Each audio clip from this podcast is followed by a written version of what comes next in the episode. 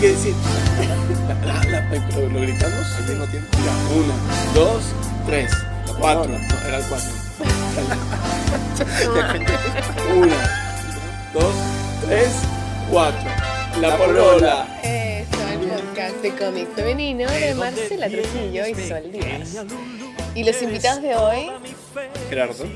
Gerardo Santo, pues, Gerardo Valle. Gerardo Valle y Gerardo. Alberto. Alberto Monti. Un aplauso, Alberto, por un aplauso para nosotros. Aplauso, Gerardo. Aplauso. Oye, estamos acá en un hotel, en Mercure, En Angulem. en Angoulême. El Mercure miente. Es Mercure miente. Aquí, ¿cómo se dice miente en francés? Ah, no tengo ni idea, no hablo nada. No, yo tampoco, bueno. Estamos mal porque ninguno habla francés. Mm. No, Alberto dice que habla. Je, je parlais pas français. ¿Ves? Mentira, güey. Mentira, obvio. Pero sí, la, la verdad es subjetiva. Sí, es verdad. La verdad no existe y por la verdad se han cometido las peores cosas del mundo. Mira, ahí llegó Mira, llegó Alejandro Chekov. invitada. Alejandro Chekov. Venga, venga, venga al podcast. Mira, le están preguntando qué compra.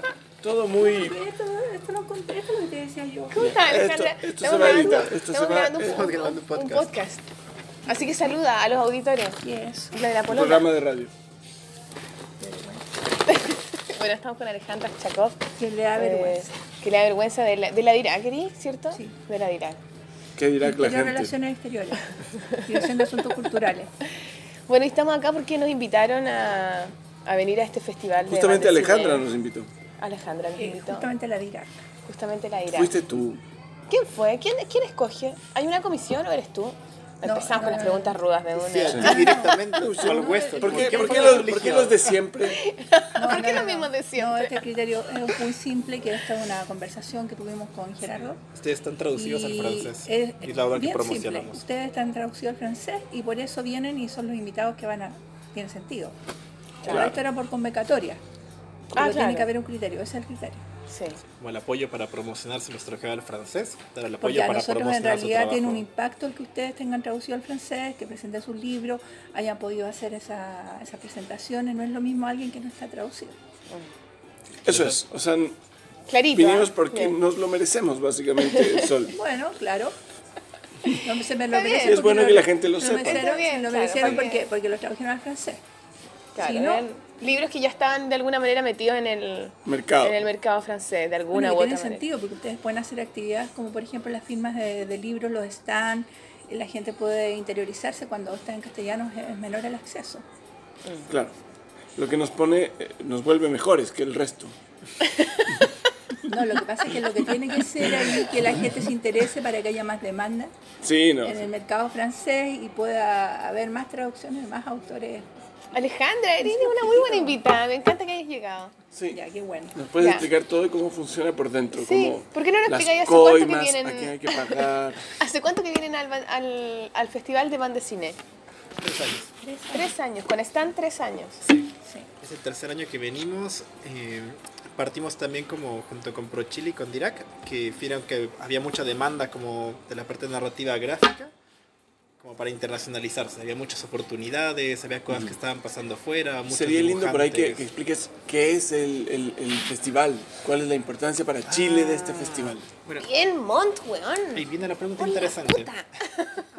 Sin malas palabras, ¿Verdad hagamos de eso- esto una eso se- cosa eso para graba? No, todos. en eso, eso se graba así y es parte del encanto. Se edita. No, no se No, edita. no o se sea, se igual se puede editar, pero no. No O se sea, por eso es que este programa maldito dura tres horas y todo el mundo lo corta a las 30 Hay minutos. que decir aquí que institu- representantes de las instituciones públicas no comparten todo lo La opinión, claro. es para No estoy hablando Ya, forma sí, sí. oficial. estamos hablando de forma No, oficial estamos, acá. estamos entre personas. Estamos entre personas. Gerardo de mi alma, cuéntanos. Cuéntanos, por favor, ¿qué, qué- ¿cuál es la importancia para un país como Chile, que tiene una industria del cómic eh, que está eh, creciendo, si bien no ha llegado a un estado saludable completamente? Eh, ¿Por qué Chile y el Estado deciden invertir en estar acá y tener presencia como país? Yo dije que no estaba en mi sitio oficial, Dios mío. Pucha, mucha oficialidad. No, a ver, lo que Ya, pasa es ¿Por qué que... nos trae, culiado? No, pero eso no sale. ver. No, no sale, no, sí sale, no sale. Es no un sale. podcast relajado. Eso va a salir. No, no sale, Alejandro. No, Alejandra, mira, tú tienes que ponerle play a todo el otro programa de la polola y te vas a espantar, te vas a caer de poto. No se Pero dice eso- poto. Ah, se dice. Ah, no. Se dice no. le cul. Ah, le Le cul. cul. Cure, ¿de verdad ¿sí ¿es así? Le Cure, los que cantan... Que No, yo creo bien, que, yo creo, yo creo que es mejor decir la palabra que es Poto. además, sí, porque es una palabra nuestra. Única, grande nuestra. Entonces, Ya, bueno, volvamos a la pregunta. Ya, ¿Por qué nos pregunta. ¿Por qué Chile tiene, O sea, ¿por qué por qué Chile tiene que estar se acá? juega con venir acá? A ver, estas son varias cosas. Hay un como tema de internacionalización del libro que viene hace mucho rato que está trabajando en el Consejo como de la cuando estaba el Consejo de la Cultura, trabajando en internacionalizar el libro. Y libro es todo, o sea, pueden ser ensayos, ficción, no ficción, y entra narrativa gráfica obviamente. Libros de arte, fotografía. Siempre o sea, entró narrativa gráfica, nunca fue como una... Es que libro es todo. Porque hay, es tema- que hay veces que no, no lo consideran parte de la literatura, por ejemplo, al cómic, como Es que, que ha tenido por que eso- yo siento que un poco entrar ahí. Por eso hablo de libro, porque literatura es un género en particular. Puede estar en un libro, puede estar en un fanzine, puede estar en un blog. O pero sea, es un puede ser género. eso. Puede Claro. ser un ensayo, sí. porque Eso por lo- ejemplo es el apoyo, el programa es apoyo al libro y sus autores, pero un libro de ensayo, dramaturgia, Claro, la raíz narrativa del libro es del gráfica, libro, del poesía, físico. narrativa. Claro, Sí. claro. Entonces, sí, O sea, es son un contenedor y luego el, el condumio es...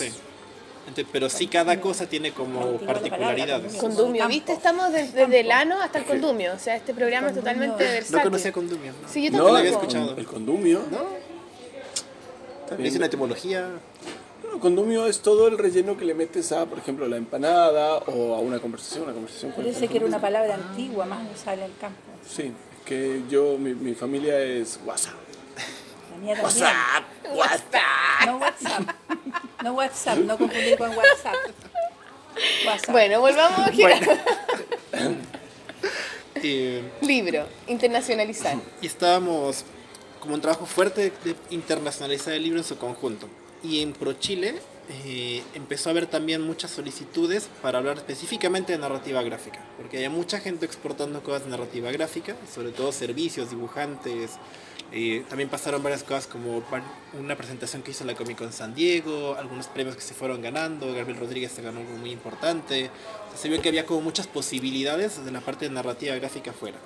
¿Tú como- sientes que comenzó Chile a ser una ventana? ¿En qué sentido?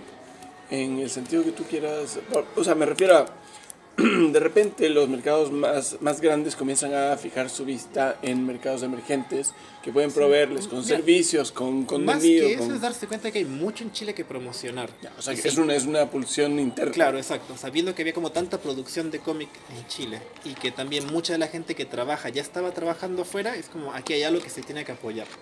Sea, hay que empezar a hacerlo. Y como ya estaba la infraestructura como de promocionar libro afuera, es como empezamos a hacer esto, pero también para narrativa gráfica. Sí, porque yo quería decir que nosotros habíamos empezado tímidamente la DIRAC en 2013, 2012, cuando fuimos al ICIT, habíamos impreso un, eh, ¿te acuerdas? Una, una vez de, con datos y con imágenes de, Sí. de un grupo de narradores gráficos cuando existía NGI, creo, cuando se Claro. había creado NGI. Pero yo creo que ahora la política de la lectura y el libro le dio el contexto eh, a propósito que estamos trabajando coordinadas las tres instituciones el Ministerio de Relaciones Exteriores a través de DIRAC y, y Claro. Chile y el Ministerio de la Cultura a través Había- de... O sea, de- las entidades son Pro Chile, la DIRAC, el Consejo. Claro, el Consejo del Libro, dentro del Ministerio de Cultura de ahora y dentro del La Ministerio de Relaciones Pro Chile Exteriores. desde el Ministerio de Relaciones Exteriores. Entonces ahora se dan las condiciones como para actuar coordinado y tenemos mucho más impacto, porque por ejemplo en el caso de la DIRAC hay que decir que es exclusivamente difusión cultural, o sea, apoyo a los autores. Nosotros no vemos industria creativa, industria cultural. Perfecto. Pero Chile se bueno. dedica al tema, por eso yo no tengo que ir con el stand. Pero eso quiere decir que el próximo año, por ejemplo, todo el mundo tiene que estar atento. ¿Cuánto tiempo antes? ¿Cuatro meses antes? Para postular. Porque, claro, para postular, porque hay gente que, que escucha el podcast que es creadora, otros tienen industria, otros quieren exportar, algunos quieren presentar servicios. Oye, y hay que decir en que octubre este debería año- ser esto. Octubre. Octubre hay que empezar a parar la antena. Es que es un Más poco está sí. encima porque la fecha es complicada. eh. Pero fuera Pero- de la pero burocracia, octubre, pero creo. octubre probablemente sea la fecha en que volvamos a trabajar sobre esto. O sea, la, la idea es seguir participando. Por ejemplo, este año la convocatoria estuvo abierta en noviembre. Entonces, claro, fue un poquito encima. Y vamos a hacerlo un poco antes para que haya más tiempo. Podemos hacerlo en octubre. Oye, pero es bacán porque nosotros en la Polola hablamos también, porque invitamos a la Panchulé y la Panchulé nos habló de Angulem y nosotros dijimos, puta la weá, pero no hay ninguna weá de instancia para que los autores puedan participar y lo dijimos.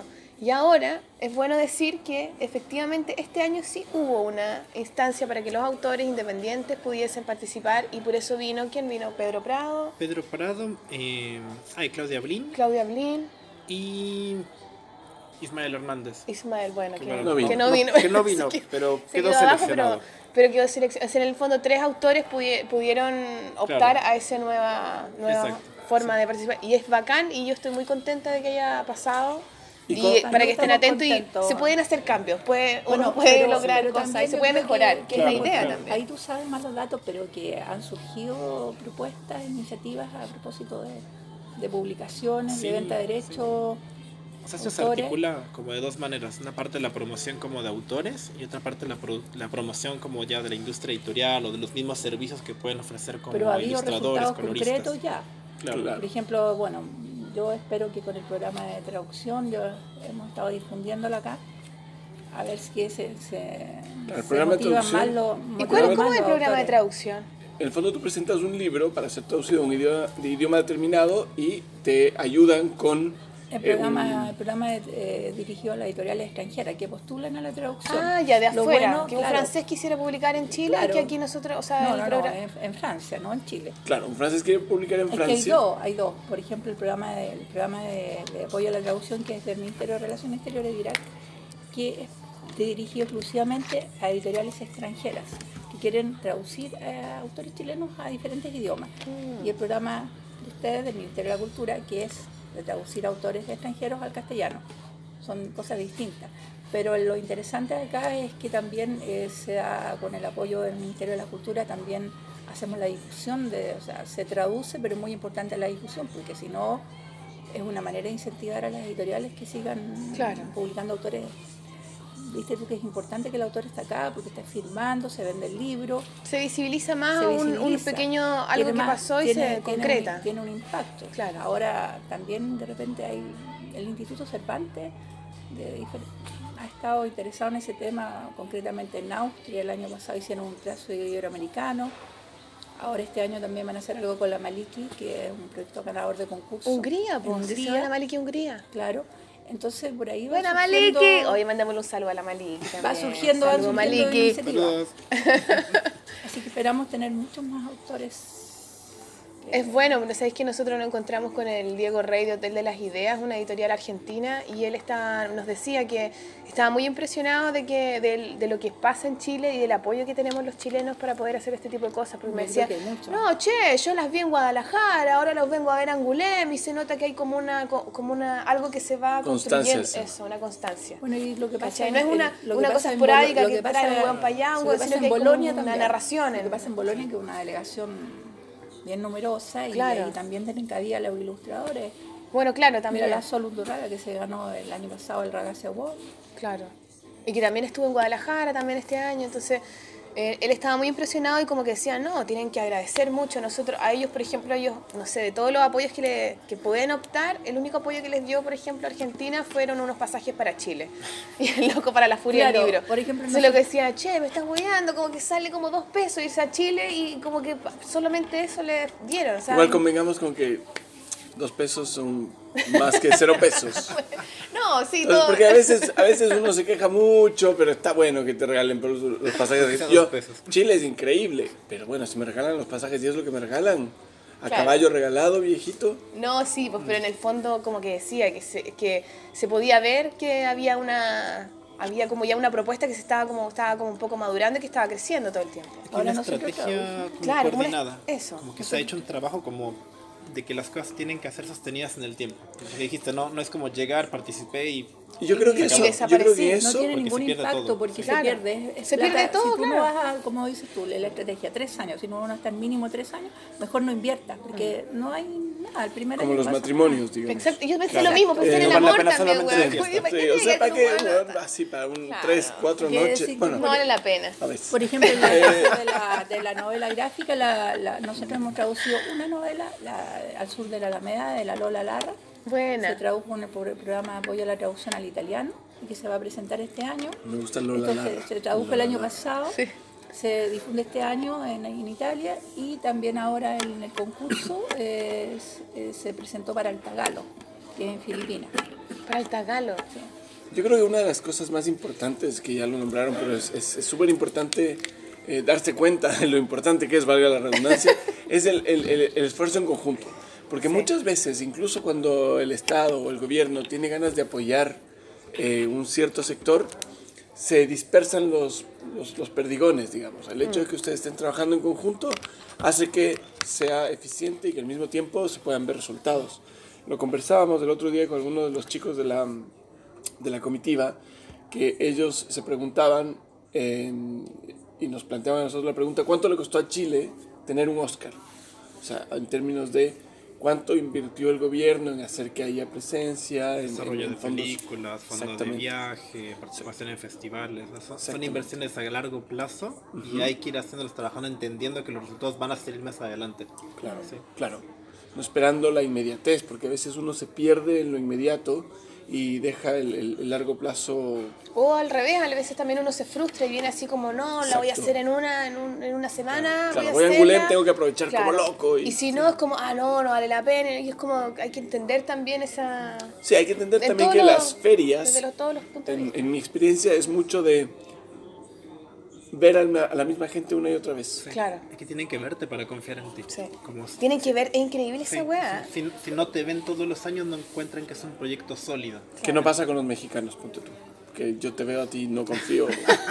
no importa que lo veamos a menudo, igual no confías en ti. Y eso vale también para los autores. Yo que estoy en centrada 100% en los autores también, yo encuentro que los autores es bueno que se, que, que, se dejen ver, porque una cosa son los negocios y los editores que tienen que ir todos los años, los agentes literarios, pero los autores también tienen que mostrarse, tienen que y tienen que producir. Y tienen que producir. Y eso yo creo que es importante. a veces uno se olvida. A veces uno va con el mismo libro 3, 4 años pensando que ya este momento me va a pescar. No, y que piensen ustedes que no necesariamente sus editoriales van a estar en todas las ferias. Entonces, si las editoriales de ustedes no postulen a las ferias, ¿ustedes cómo se, cómo se muestran? Claro. y, pasa mucho. eso es lo que yo les decía, que las editoriales a veces tienen muchos libros y todo, y, y no siempre están al 100% con el, con el tuyo. Entonces, ¿quién mejor para promocionar Por eso mismo ustedes son responsables también de su propia... Claro, claro. o sea, la, la, obra es un porcentaje, pero el otro porcentaje es la, la, la gestión que haga uno. Y en especial, por ejemplo, ejemplo, Angulem, que tiene estos cinco premios, que son una, una belleza en términos de, de, nombre, ¿no? Lo que uno gana teniendo estos premios, incluso siendo nominados, increíble. Este año eh, fueron nominados 7.000 títulos para los premios. Se fueron presentados y luego se escogió 45 de los que se escogía 5. Entonces, cuando uno escucha 7.000 títulos por año en una feria, uno se da cuenta del nivel de producción que existe y que hay que tener. Ese es el total de la producción editorial de Chile. Imagínate. Lo que se presenta aquí Incluidos los, las revistas de la editorial Atalaya. Ahora, me, muy buena esa. parece que también eh, eh, Bolonia es un, no es narrativa gráfica, pero en el tema de la ilustración. Sí. Claro. Claro. Sí, para Los, claro, por eso hay que hay también que entender, porque a veces uno no, no, se da cuenta que no todas las ferias son para todo el mundo ni para todos los proyectos. Entonces, en la medida en que uno ponga la, la mirada en, en, o que uno más bien se reconozca dentro de alguna de esas ferias y se dé cuenta que ahí es donde uno tiene que poner energía, es más fácil apuntar. Digo, para uno como creador o como para productor o editor. Es un tema de proyecto, como de, de saber qué es lo que quieres como conseguir porque finalmente cada una de las ferias ofrece algo distinto, pero tienes que saber qué es lo que necesitas tú. Porque claro. llegar y participar y aunque vayas muchos años, si no está alineado con lo que tú quieres buscar, no vas a encontrar alguna oportunidad. es que es, una, es, un lindo como ilustrador, Boloña. Es un lindo juego de estrategia esto, ¿no? Sí. Ahora igual, sí, por ejemplo, que igual, o de olerse, como de, de entenderse, de conocerse. Pero igual, por ejemplo, a mí me gustó, yo encuentro que es una muy buena plataforma Bolonia porque hay un espacio, todos tienen su espacio, hay un espacio donde están exclusivamente los autores, los ilustradores, que hay, que bueno, que, que pueden hasta inclusive mostrar sus portafolios a un montón de gente que está ahí. O sea, ahí están todos los contactos y hay encuentros. Pero por ejemplo, un autor literario en Boloña no tiene mucho, no, no, no. tiene cabida. no, y por ejemplo acá tampoco tiene sentido mostrar eh, mostrar carpetas, ponte tú, me parece a mí, porque aquí vienen a comprar proyectos terminados. Claro, hay ferias que tienen el espacio para mostrar como el trabajo, como Boloña. Sí. hay ferias que no San tienen, o San Diego. O San Diego. Yo digo, Bolonia es un espacio, porque ahí tú tienes, lo muestran en el espacio de ilustradores que es el espacio donde pueden hacer presentaciones o en las mismas editoriales que están de tal hora a tal hora, tales días, están recibiendo... Aún así, yo me atrevo a decir que las posibilidades de éxito son infinitamente superiores si llegas con el trabajo completo. Ah, sí. Yo también creo que siempre. Pero igual te podía enganchar, o sea, siempre puedes ir con algo terminado y con más Sí, portafolio. pero es bueno, y- es bueno saberlo, porque, o sea, porque a veces uno no, no, no sabe No, bien. los proyectos, yo creo que estoy de acuerdo. Claro, uno, uno no sabe Pero bien qué, llegar con qué las dos. Con las dos O cosas. sea, en el fondo apuntar a los dos O lados. sea, que también que un, eh, físicamente, pero a lo mejor también un- quizá habría que hacerse como un catálogo, porque bueno, se publican con diferentes editoriales, donde puedas ver que están todas tus obras publicadas y llevar algunos físicamente, porque uno no va a estar llevando también millones de... ¿Sabes que Va un poquito también lo que hablamos rato con el tema de confianza. O sea, si no te conocen y llegas con un proyecto, pues no saben cómo va a terminar. Claro. Entonces necesitas llegar con algo terminado, con una obra acabada, Claro. porque así ya la ves y sabes, ok, tengo esto y sobre eso trabajo. No es Sí, como ejemplo, trabajo si sobre la promesa de que va a ocurrir si hay acá. una traducción también es importante, si están traducidos, Mira quién viene. También. Isidora Meyer. Isidora Meyer, siempre Justo a, justo a, a- al- a mi podcast. ¿Cómo estás, Isidora? sigue el podcast. Sigue el podcast, sigue el acabó podcast. porque Dura ya- tres horas. No, sí, tenemos a podcast para cosa doméstica, entonces no... Puedes preguntar no. lo que tú quieras, no, No, no, importa. Oye, Isidora Meyer, mira, de verdad estamos grabando un podcast que se llama La Polola. Que lo hacemos con la Ah. Maliki, bueno, tú lo escuchaste. por po. supuesto Manda un saludo, manda un saludo a la. Maliki. Qué emoción, querida Maliki. no sé qué decir. Dile, te amamos, Maliki. Te estamos esperando. ¿Cierto? Claro. Ya, para la otra tiene que venir Maliki. Oye. Isidora. Dime. eh, bueno, Isidora, preséntate un poquito, po. Cuando Chal, ya presentamos a los chiquillos. Preséntate como parte de la comisión. Claro. ¿Cuál fue tu rol en la comisión? Bueno, en la delegación, yo lo Claro. entiendo por delegación. Delegación. Yo estuve encargada de atender el stand. Entonces veía al público venir, a estar muy interesado por la producción chilena. Eh, se preguntaban mucho quiénes eran estos que estaban aquí, cómo era que habían llegado desde tan lejos. Sí, todo el mundo queda así como de Sí, ¿qué, es Chile. este, qué es este libro hecho con vino? ¿de Chile, de Chile, de Sudamérica? Y que cuántos son y to- cuánto tiempo les toma llegar hasta aquí. Y por supuesto que quién paga y que Pobre quién los trae. y- Pero yo iba a lo más interesante y les contaba quiénes estaban traducidos, quiénes hacían qué, que había ciencia ficción, que había libros para niños, la jeunesse, que había, bueno, de todo. Puro talento, mucha gente simpática. Muy buena onda toda la delegación y la feria en sí estuvo Intensa, ¿no? Intensa, súper, súper intensa. Yo estoy agotada. Estoy raja. ¿Cuántos días son? ¿Son como tres, cuatro días? Son Cuatro. cuatro, días. Cuatro ¿Cuatro días. días? Cuatro días completos, de jueves a domingo. Eso es muy loco, cuando te fijas cómo funcionan las intensidades de las distintas ferias. Ponte San Diego y estas son cuatro. Eh, Boloña creo que es seis o algo Cuatro, así, cuatro. cinco días. La Feria del Libro de Santiago son como cuatro meses y medio. Eh, es como... Es palpico, en verdad. No la, fe- no, la Feria de Santiago es un asco. Sí, pero, pero hay otra, como la feria del Salón del Libro Torino, que dura solamente cuatro días, pero en extensión son ocho, no sé. Claro. días con el horario que tiene, porque tiene un programa cultural Eh, súper eh, intenso, sí. que tiene Salón de Derecho. Esa dura hasta las 11 de la noche, lo, imagínate. Claro. Guadalajara también, no sé. Guadalajara es un mes. Guadalajara. ¿Verdad? No, No, ¿cuánto pero es? también Pero la, verdad, dos- inte- pero la intensidad semanas. de Guadalajara son cuatro intensa. días. Que, ¿Sí? es, que es cuando comienzan las fiestas, dices tú. Exacto. y cuando está la parte profesionales. Igual es heavy la dinámica con las fiestas y con la noche, cómo se arma Pero aquí una- no, en Guadalajara.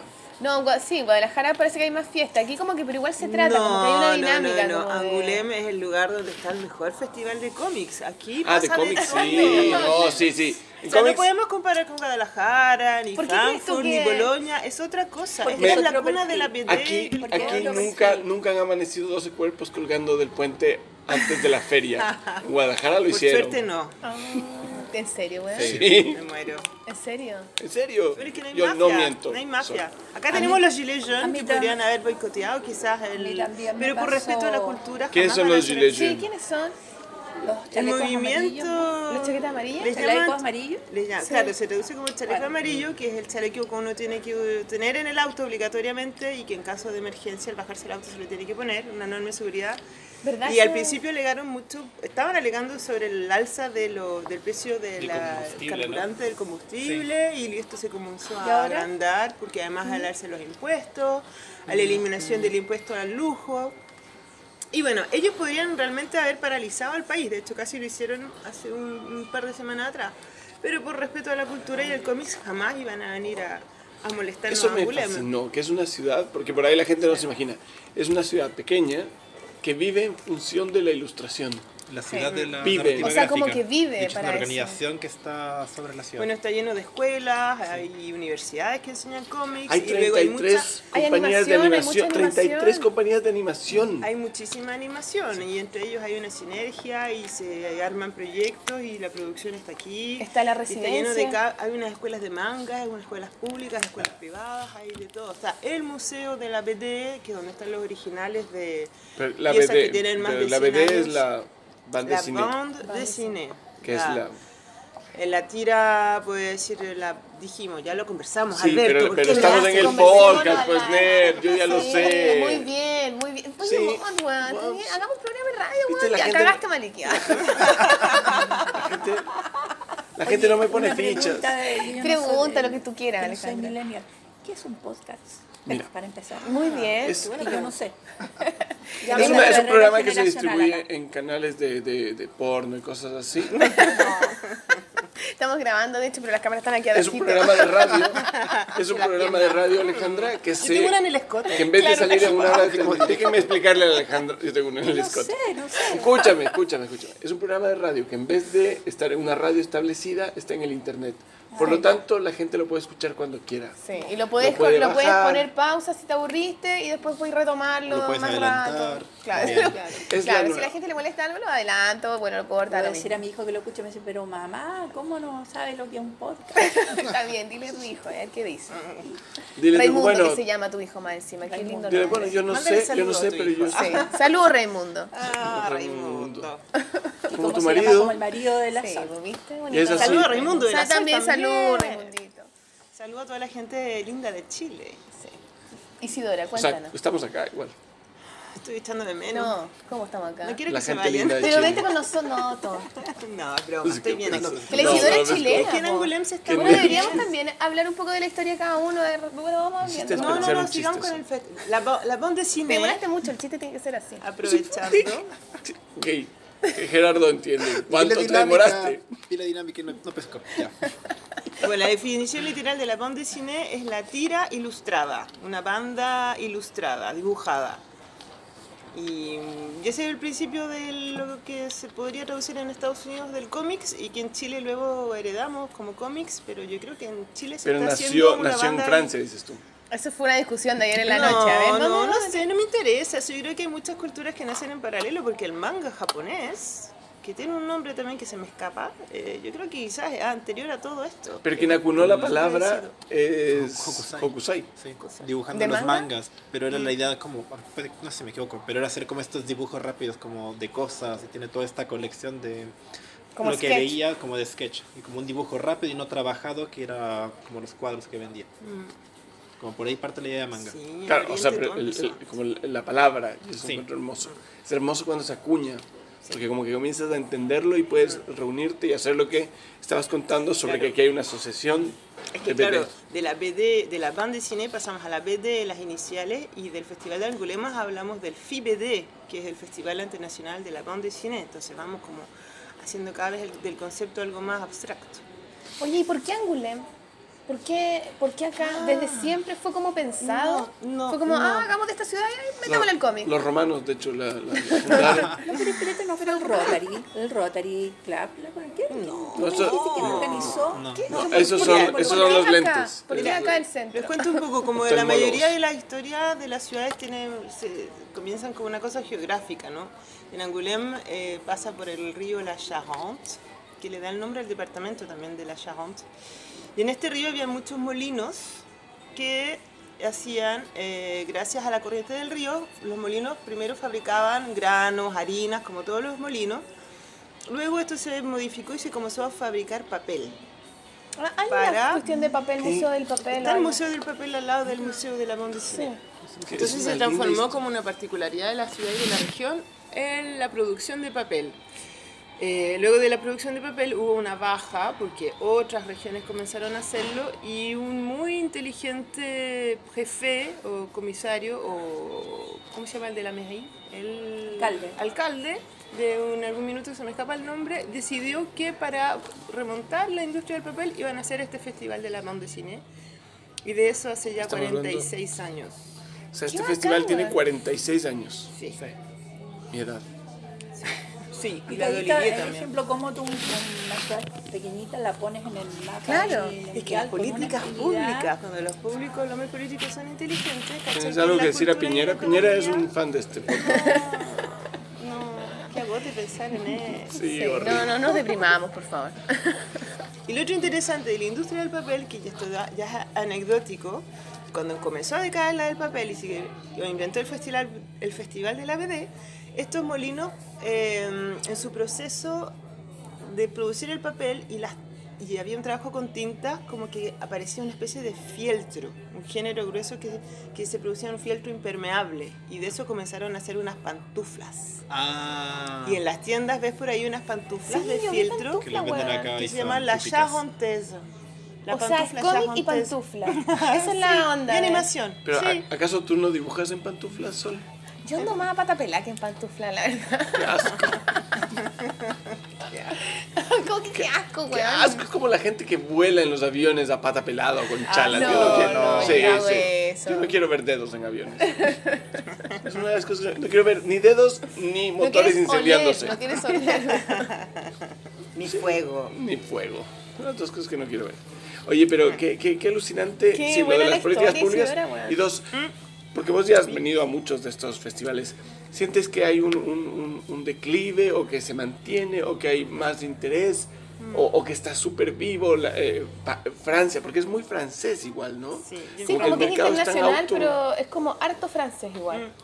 Bueno, nosotros estuvimos en una partecita del festival encerrados durante todos estos días y, y efectivamente había mucho de Francia, pero de Bélgica, que, se, que también tiene una fuerte cultura Y tradición. en- y tradición en la BD, que también son francófonos, pero al lado nuestro estaba el stand de Alemania, Sí, al frente alemán. estaba el de Suiza, un poco más allá había Sí, hay presencia y, africano, y- y está, qué sé yo, hay todo, hay todo un galpón de japonés, pero aún así, como que el- el- la, la- la emotividad es muy Sí, francesa. Sí, bueno. Porque cuando vas, no sé, a, a Bolonia es claramente internacional. Entonces, esto es, muy linda Lo esa identidad y ese... mucho que en Bolonia es una feria de negocios y esta es una feria muy autoral. Eso es lo que más es me un gustó. festival. yo Está creo. el artista Sí. dedicando y filmando su obra y, Y hay una onda con las firmas. No, me llamó la atención.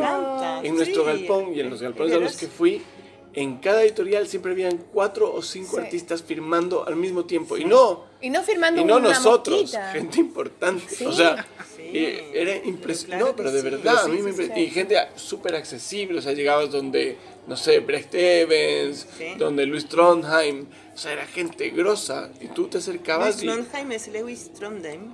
No importa, para mí es Trondheim. Auf Deutsch es Trondheim.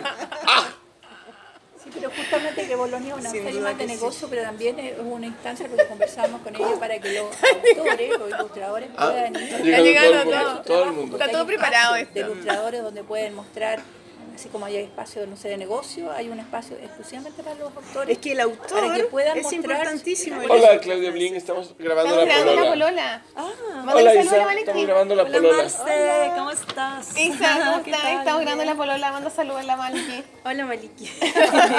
y a los auditores. Compramos auditores. libros bonitos, Marce. Ah, sí, te lo Compraste uno, Bueno, ellas compraron los demás. Yo no te lo llevo. para ella. ¿Ah?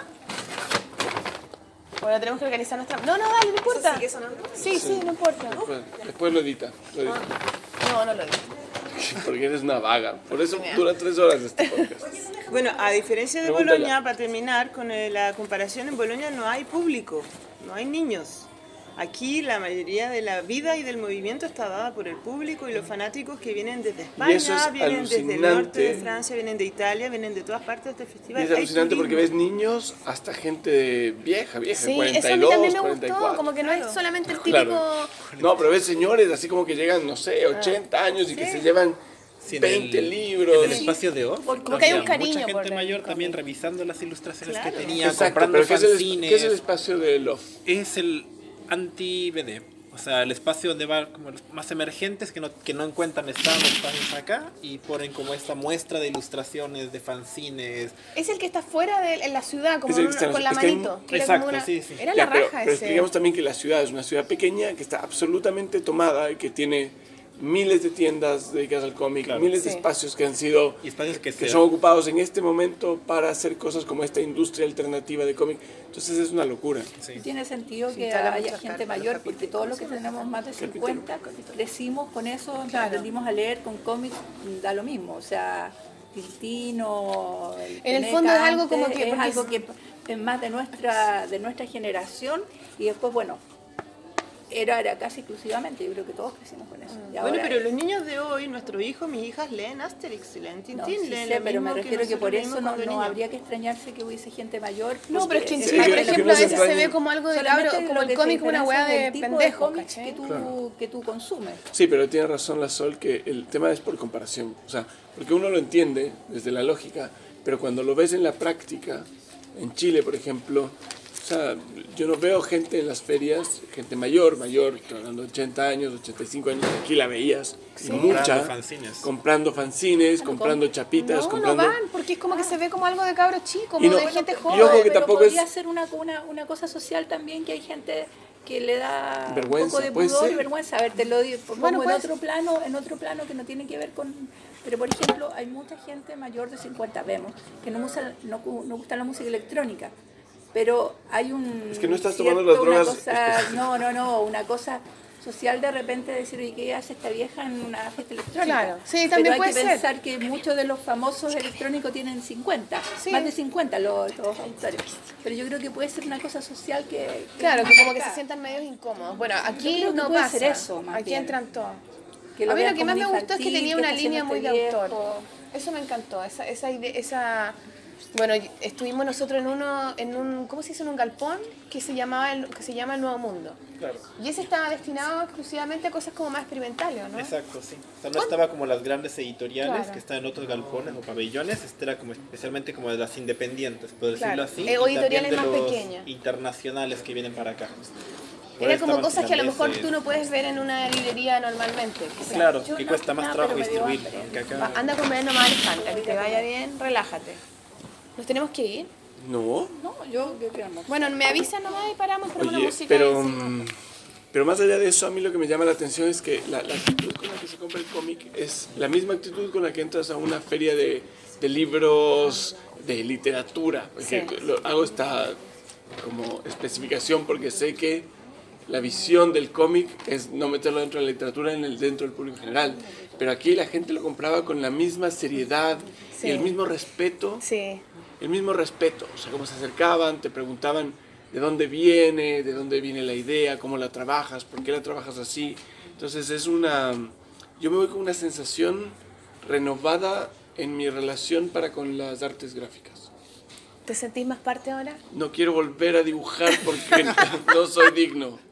Igual pasa caleta eso que es lo que hablamos en algún momento, que es interesante, igual que pase como autores, ¿cachai? Venir acá y ver todo lo que hay, todo lo hermoso La calidad. que hay. La cali- Claro, es como que hay tanto y tan diferente y todo que es como que medio que te abrumáis, que te asustáis, que queréis seguir, pero, hoy pero es heavy y, y te ubicáis. Que eso es lo que más... Las, te hacía esas preguntas. ¿Cuáles eran las preguntas que nos hacíamos? Nos hacíamos las preguntas de, bueno, eh, ¿dónde comemos? ¿A qué hora nos encontramos en el stand? ¿Cuándo No, el taxi?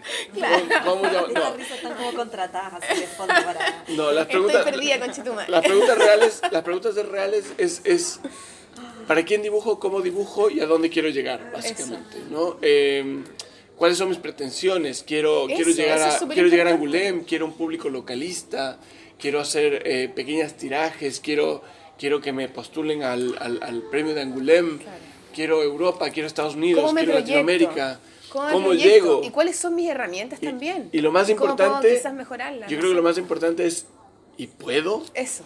So, Y ahí es ¿tengo la donde, ah, ahí donde como que un poco te hacía un poquito pipí, así como... Sí, yo me hice. Yo que pañales ahora. como te así, así. Conche tu madre, el- el- me la puedo, güey. ¿Me la puedo? Me la puedo. Soy, tengo la calidad y eso, o sea, yo creo que cuando llegas a un mercado como este, lo dijo, lo dijo Claudio, de hecho. Em, esto es de llegar y ver cómo juegan en primera división. Claro. Y tú ves si te la puedes o no. Y a mí sí me dio julepe, o sea, esto es otro nivel, es otra calidad, es otro, otro mensaje, otro nivel de trabajo, que también se justifica, o se justifica o se entiende cuando te das cuenta que aquí vas a hacer una... una estuve con Frank Santoro, un, un coautor de Un mi editorial. latino, máximo. Un, un gringo latino increíble. Gringo latino, pero muy como de famoso. película. Sí. ¿Cómo Que se llama su libro? Se llama Pittsburgh y estaba, estaba nominado a la... Al, Para FOB, exactamente. que hay varios premios. Y él, él me decía, este libro me demoré un año y medio en hacerlo. Y yo pensaba que en un año y medio hice cuatro libros, dos campañas, seis posteos para Salchichas la hijos, preferida, cuatro hijos. Entonces, porque también los tipos tienen una, un- un- la, la capacidad económica para hacerlo. ¿te Claro, fijas? para dedicarse y mantiene. todo. Eso sería lindo contar a, a- a tu público, Sol, cómo funciona, por ejemplo, la Casa de los Autores. Es que yo creo que tú lo deberías contar, Isidora. Mira, la- gracias a la Casa de los Autores, o... Sí, ¿Cómo se- gracias a ellos yo estoy francés? aquí, porque la Maison des Auteurs. Que me gusta que para, Es para que escuchen francés.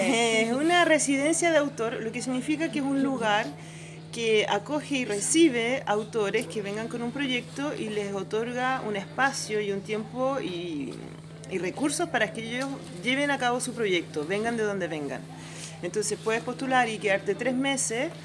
eh, según el tipo de postulación te pasan un departamento amoblado. Nosotros nos venimos así con mi familia, un año. Y te puedes venir con familia. Me vine, Olivier se vino con su familia. ¿Quién es Olivier? entonces, mi maridito. Pero di quién es. Olivier Vallès, Olivier Vallès, un autor de BD. De BD. También. Y bueno, y nos vinimos, y claro, nos acogi- durante un año estuvimos en un departamento amoblado de un tipo de departamento sin ningún lujo, HLM que se llama. Y eso nos permitió venir y asentarnos nuevamente en Francia. Entonces, en el fondo, cualquier persona que, que tenga el- las ganas, el talento y sobre todo la motivación puede montar un dossier, una postulación y venir y hacer un proyectito de tres meses o como el de mi marido que fue de un año e incluso de más duración, hasta cuatro años. ¿Y uno postula el tiro los cuatro años o No. uno va repostulando? vas repostulando, puedes repostular cuatro veces un año, pero en una primera postulación vienes con tu proyecto y bueno, no conozco los detalles técnicos, pero lo que sí importa es que es un lugar que te permite a los autores, a los artistas, ya sean pintores, ilustradores, gráficos, no importa qué soporte técnico utilicen, vienen aquí y pueden llevar a cabo y expresarse y, y- vivir de su arte, que eso es lo que a mí me da mucha pena en Chile, que hay mucho talento y es difícil que vivan de su arte. Acá el Estado, el gobierno francés, eh, empuja eso y, y esta Maison des Auteurs es una de las muchas varias que hay. Se podría parecer a lo que es la Villa Medicis. ¿Cuál que es Quizás esa? lo conocen. Es en Italia, en Roma. No, no lo conozco. Es lo mismo, pero en Italia. Italiano. y ahí te Ah, pagan dices- el departamento te- y te pagan Claro, te por... estar Ah, dices la vida, la vida Medici. Y este pan de dinero. Ah, ya ves, vos me corriges, yo también te corrijo porque soy vengativo. Estúpido.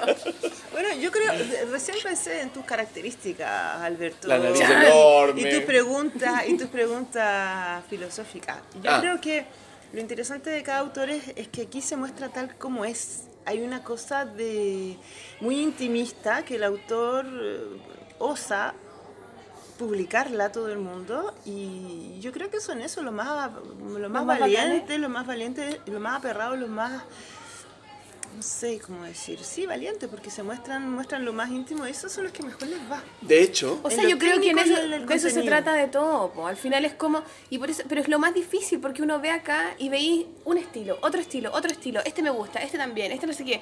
Y entonces, como que uno dice, bueno, me esfuerzo y trato de parecerme más a este o no sé qué, que Pero es no como te, no te erróneo. trates de parecer a nadie. Claro, Exacto, exacto, Claro, exacto. pero, pero es como inevitable pensar, ah, que esto, como que voy a tratar más de ser así y uno empieza como a tratar de, de ser otra persona y es el camino equivocado. Es como yo, estas cosas que me gustan, las integro a quien soy, pero ese, eso eh, no, es, no es fácil. Bueno, de hecho- Seguro que no, yo creo que no es parte, es, es parte del proceso. Yo Es no soy autor, Claro. yo no soy autor, conozco bien el mundo de la autoría y de la animación, pero yo creo que la expresión artística siempre pasa por una cosa muy personal, ¿no? Claro. Y, y no por ir copiando, repitiendo lo que ves por allí. Pero uno los, tiene los que ir cinco comiendo. libros que ganaron son eso. Sí, y en muy total, distintos estilos. pensando. El, el Ah, premio. Revelación, que es una chica que tiene 26 años, que se llama Emily Tú lo Gleason. tenías, tú después me podéis mandar Sí, fotos te, de ese te libro. mando fotos para que lo pongas en, el, en- en la página.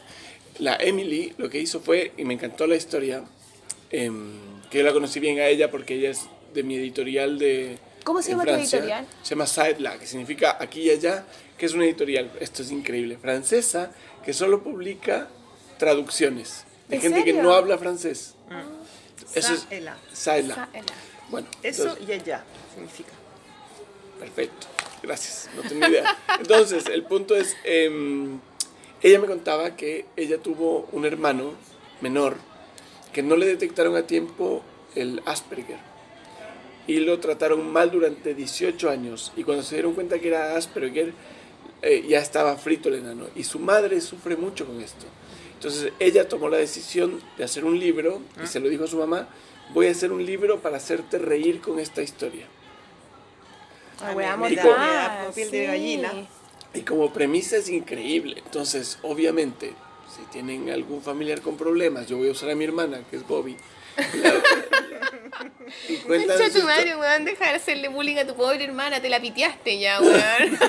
Entonces, voy a pobre hablar. mujer que le tocó crecer con este hombre al lado, weón. Pero, pero pobre Ángeles. Saluda Ángeles.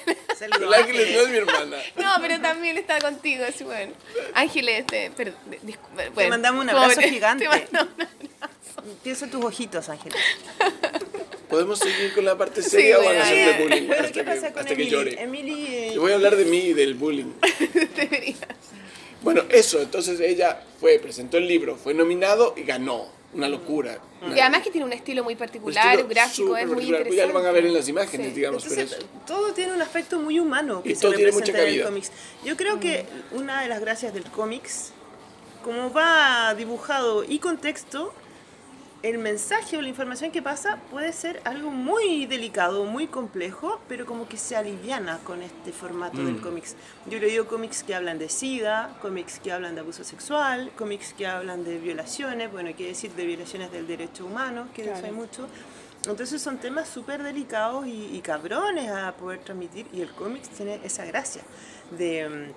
mm, Decimos vulgarizar, pero no sé si resulta decir vulgarizar. No, no, pero Popularizar. popularizar, como... de hacer natural temas que son complejos ya. Y claro, cuando son traumas psicológicos desde el punto de vista humano, Sí. es un tremenda, una tremenda herramienta. Es una, y y no solo para quien lo lee, o sea, quien lo hace, yo creo que se ahorra mucho en, mucho en terapia, sí. Bueno, el otro que ganó el premio es este libro de un formato súper especial que es eh. Más que j'aime c'est les monstres. Yo lo que a mí lo que me gusta son los monstruos. Sí, Que es todo la- dibujado con lápiz Bic. Ah, sí. Nada Emily más Ferris, ¿no? popular que pop que el lápiz Bic. Llegó el resto de No la importa, comitiva. no pasa nada, chiquillos, entren sin miedo.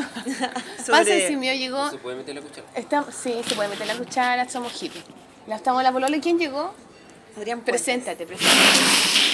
Adrián Me demasiada vergüenza. Bueno, pero no importa, no hay copas de vino cerca, así que ya no pasa. Espérate, eso suena como que es alcohólico. No, no, no. Bueno, quizás Soy súper alcohólico, Pero qué buena intervención. Perdón por la confusión. No, Adrián Puentes es el representante de, del MON. ¿Eres el representante del MON nomás? ¿O de más No, de autores? muchos, de muchos. ¿A quién más representáis, A Adrián? los que realmente valen la pena. Chuta. ¿O está mal? No. Eh, la Paloma Valdivia, Linda Paloma, María. otro besito grande. Paloma. Matías Prado, Matías Prado, Catalina Bu, Catalina Bo. Alfredo Cáceres, Andrea Alfredo Jiménez, Diego Diego Bianchi. Cáceres también, gran valor. Alfredo- Diego Bianchi. Diego Bianchi. Diego Bianchi. ¿Y, qué- y a quién más? Eh. ¿Andrea Jiménez? Andrea Jiménez, Jiménez. una Esa no la conozco. ilustradora de Concepción. Y. ¿quién más? Y An- eh, Ángeles Vargas, por supuesto. Ángeles Vargas, qué bien. Acaba de, acaba de ganar, ¿viste que ¿Y quién más el llegó? libro quedó nominado dentro de los 10 mejores de cuatro gatos? Bueno, no importa.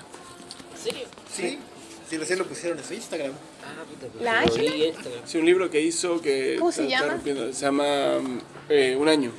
Un Y lo año. hizo con la, con la María de los Ángeles Quinteros y fue, fue seleccionado de, de la, en la Mucho Bienal de ángel, Shanghái. Mira, está misticita. Él tiene mucho ángel ese libro. Es que yo soy muy, muy, muy eso. Atrae a los Bueno, felicitaciones. Sí. Muy bien, muy bien. Felicitaciones. Entonces ella me va a mantener este año. Pobre Hasta que, Ángel. hasta que se Pobre. Y, bueno, y volvemos a repetir, pobre Ángel. Pero volviendo al tema. Pero eh, esperen, ¿quién más llegó? Pues Claudia, preséntate. Hola, soy Claudio Álvarez y estoy muy feliz de estar acá en el estudio móvil de La Polola, impresionado con la capacidad técnica y el personal que está aquí moviendo estos cables para que todo resulte bien. Qué bueno.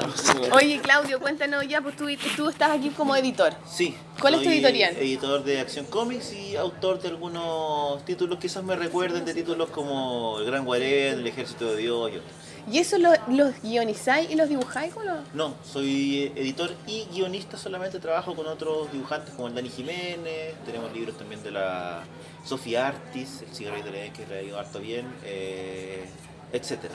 Hay guiones también de Gonzalo Llenedel, no es solamente mi editorial para publicar mis cosas, sino que hemos tratado de ampliar. Tenemos algunos títulos extranjeros también, no, bien la cosa. Bien. Muy bien, Claudio. Gracias por esta oportunidad. De nada. Tú eres segunda vez que eres uno de los que ha venido por segunda vez al festival. Sí, ¿Y junto qué- a Pedro Prado. Justo junto a Pedro, que no ha llegado Pedro no Prado. Va a llegado llegar con un poncho Sí. y con unas llamas. Eso, ah, eso no es lo sé, suyo. ah, Algo como La esa. cosa autóctona. Es como, Pedro Prado es como una, una performance. Una Sí, performance en sí. Angoulême. Y de El ahí mismo, un, ¿no? un éxito inesperado porque fíjate que la gente lo recuerda del año pasado. ¿Quién no? ¿Quién no? Yo no sé si es por miedo o Es por, por- o por otra cosa. Es por el olor. También puede ser. La gente Ah, lo este pide. olor a Pedro. sumagado. Sí, la gente dice el árabe poncho mapuche. Eso es- eso es como- El árabe el árabe poncho mapuche, sí está definido acá. Es un personaje que después va a estar eh, dibujado en una de las paredes de la. Sí. que aquí todas las paredes de la ciudad. Bueno, no Es todas, el único que no va a ser olvidado probablemente en esta ciudad cuando pasen los años. Él va a dejar su, Va a dejar su, huella, Su impronta. su, su olor, Sí, su, sí. su Su olor. alpaca, su lana. Sí. Así es. No, no estamos diciendo que Pedro Prado sea hediondo, queridos auditores.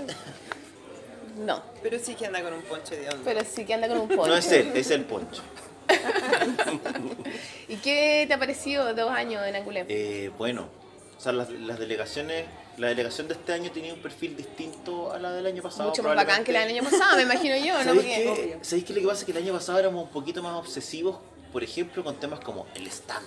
El stand de venta me refiero. No sé si ya con lo conversaron, pero Chile vino con dos stands eh, separados en dos secciones distintas. No lo conversamos, puedes decirlo. Uno que está en la sección llamada Nuevo Mundo, donde está junto a editoriales independientes, eh, eh, no tan chicas algunas, pero donde podía encontrar como gente así súper chica haciendo su fanzine eh, específico de un tema, ¿cachai? Y eh, algunos no tan grandes. Pero además teníamos otra, otra, otro stand que está en la sección de derechos que es algo bien curioso, especialmente para un país. A la gente acá ya le llama la atención que haya un país, porque éramos como nosotros, Alemania y los países nórdicos. Sí.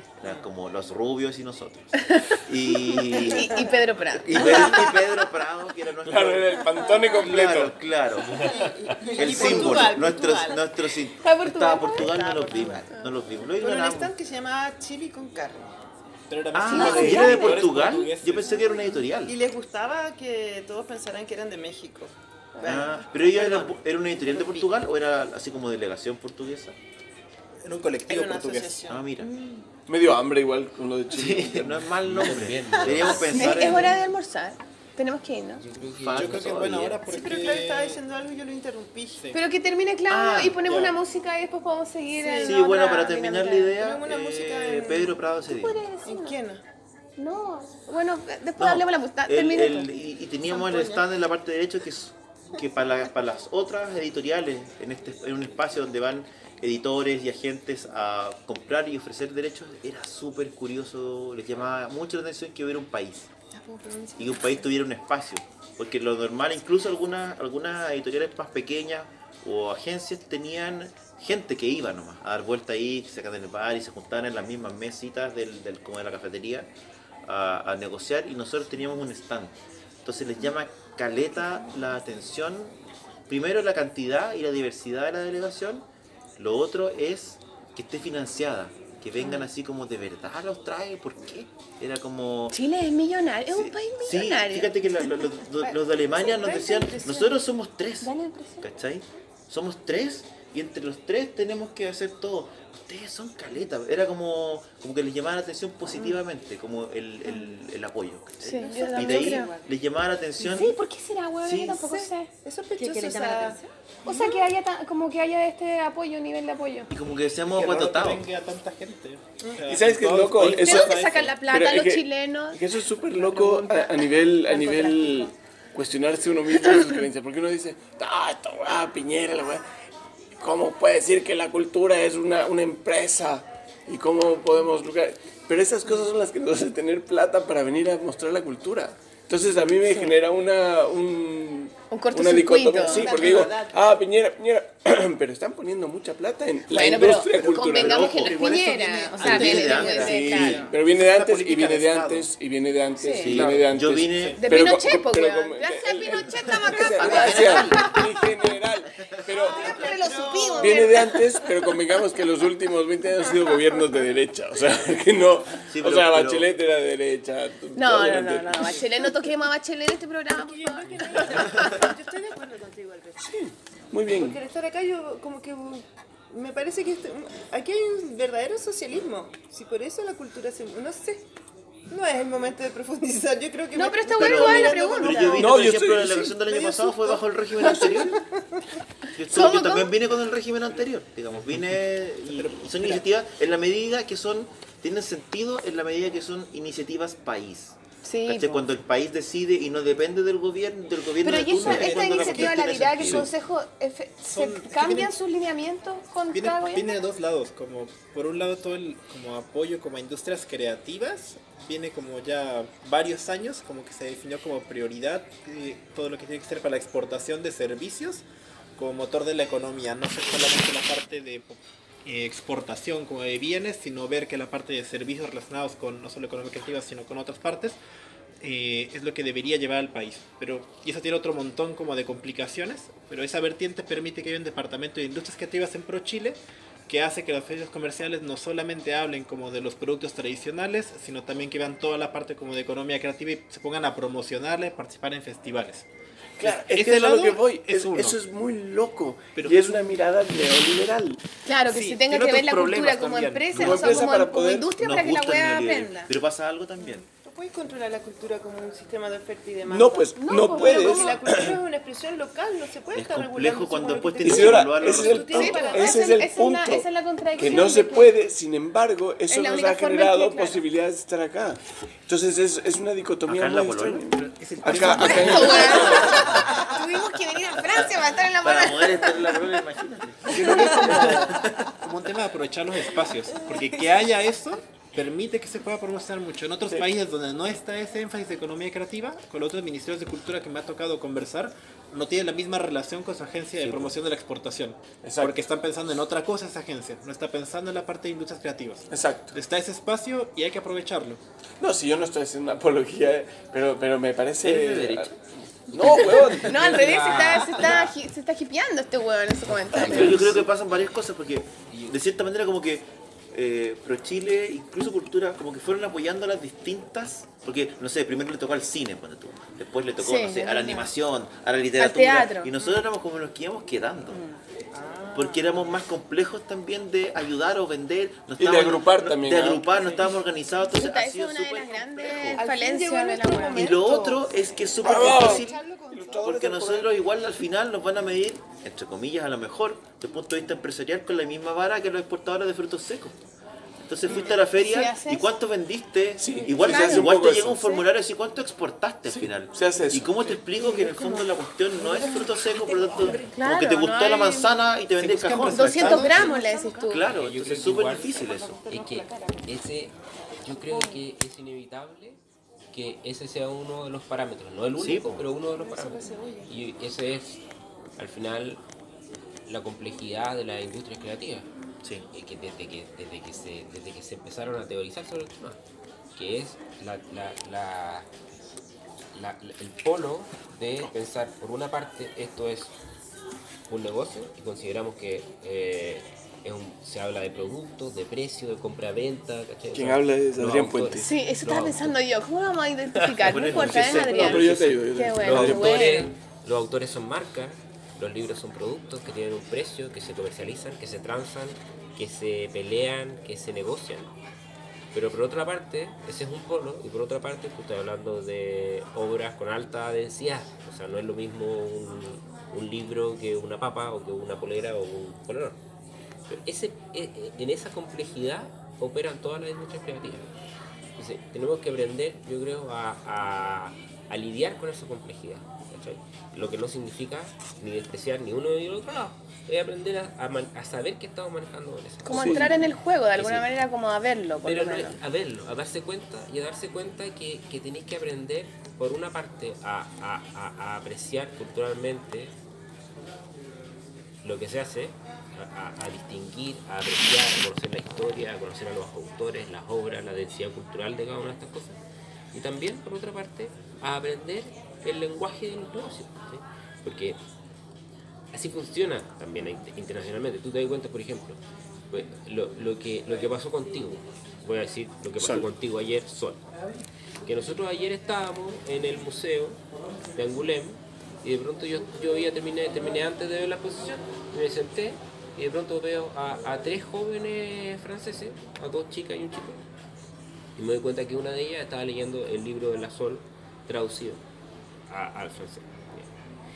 Eh, y yo después comentaba con la Sol y decía, oye, impresionante esta cuestión, porque eso, ¿qué es lo que significa?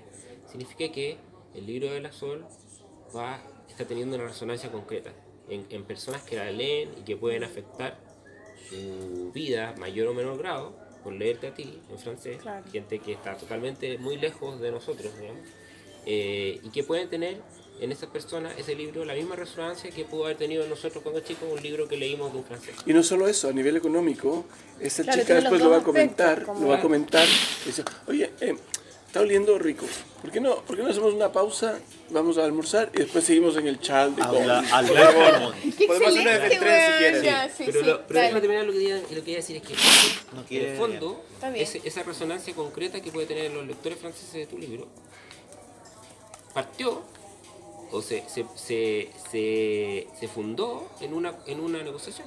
¿cachai? Claro. Hubo alguien que, eh, que, que, que, que, que- que descubrió eso y lo quiso comprar. Y eso es lo, eso es lo que pasó. Hubo una compra y venta. ¿cachai? Entonces, por eso es que yo creo que hay, no hay que despreciar ni uno de los dos lados. ¿cachai? Porque si es que no, si, si, si uno lee en Chile a, a, qué sé yo, a cualquier escritor, eh, a Philip Roth, sí, sí, y ya, ahora es una un tipo reconocido, pero si uno lo leía 20 años atrás es porque alguien lo compró, compró los derechos, lo tradujo, hizo una inversión comercial. pero. Hay que tiene una tenerle resonancia miedo al- que tiene una al resonancia negocio. cultural. No hay que tenerle miedo al negocio. Sí, qué difícil, igual a mí me cuesta. De hecho, no solo eso, es un poco lo que dice Adrián. por eso. mm. No solo no hay que tenerle miedo, hay que aprender a leerlo, aprender a Claro. utilizarlo a tu favor y entender que es un negocio. Es un negocio. Como al miedo en general, pues hay que aprender a verlo, Claro, integrarlo y y, te hace asumirlo. crecer. y claro. Y te mueve una semillita que crece en ti. Sí.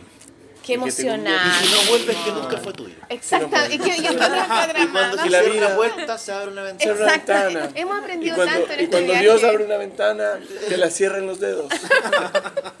Qué bien. Ya, vamos con la Vamos. música. Estamos en ¿Qué la música polola. podemos poner? Miren, llegó Poncho Pan. Eh, sí, llegó Poncho Man. Vamos a mandarle una foto de, de la performance. De la performance de Pedro Prado en la Es la vestimenta más exitosa de la Y se delegación. saca el Por poncho lejos. como el estilo Chayanne. Por lejos. Sí, sí, ¿O como, no? como así, como con ímpetu. Oigan, pololas, tenemos hambre. Sí, ya, No, música. Nos vamos, les voy a dejar una cosita francesa, porque ya que estamos acá, para que vamos a No, no, escuchar pero no tenemos que escucharlo realmente. Ah, Tenés estupendo. que decirme qué canción y qué grupo y yo lo agarro y lo pongo después en edición. Esta es una chiquilla, una jovencita, como aparece en la foto. A ver, es Mentira. una niña. Chica, no es Ya. chica, pero es ella. Se llama Angèle y hay una canción que me gusta mucho que hace referencia a este movimiento femenino que era de Balance ton porc, de, denuncia, denuncia al chancho que te toqueteó, que abusó de ti, yo qué sé yo. Denuncia tu. Entonces ahora... No, te amo, te amo. Es que Eso tu papá criaba chancho, me eh, acordé de Va a eso. quedar grabado. favor, Simbólicamente, no solo le dañaste toda la presentación a la Isidora, sino que mañaste mi reputación. Y Pero ya te vas a... Dejó una marca indeleble en la reputación. No, porque esto queda en la red y no se Sí, la más. gente se lo va a creer y va Sí. a tuitear, ah, culiado, hagámosle funa.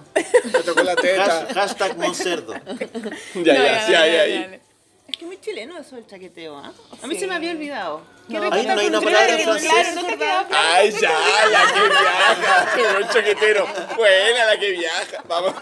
Ah, porque está en Francia, no, Es infinito, es infinito, nunca se agota. El chaqueteo No hay realmente una palabra en francés Pero para no- definir no- eso, el no- chaqueteo. no es The chaqueteo, chaqueteo es never Le stops. chaquetier, le chaquetier. De chaquetía never stops. Le voy a ponerle ponchier. Ya, y bueno, para terminar, para ir a almorzar, por favor, con Angèle Balance ton quoi. ¿Y qué, pero qué significaba eso? Eso la de la Es que denuncia tengo suerte responderte porque me van a chaquetear. vamos No, no, no, dale, dale, dale, dale. No, balance, balance ton quoi es como muestra lo que tú tienes. Vamos a decir algo. Ya, nos vamos con Epa. ella entonces. Gracias. Quoi. Vamos, Yare. Ils parlent tous comme des animaux, de toutes les chattes, ça parle mal. 2018, je sais pas ce qu'il te faut, mais je suis plus qu'un animal. J'ai vu que le rap est à la mode et qu'il mange mieux quand il est sale. Bah faudrait peut-être casser les codes, une fille qui l'ouvre, ce serait normal. Balance ton quoi? Même si tu parles mal des filles, je sais qu'au fond t'as compris. Balance ton quoi, un jour peut-être ça changera. Balance ton quoi. Donc laisse-moi te chanter, aller te faire. pas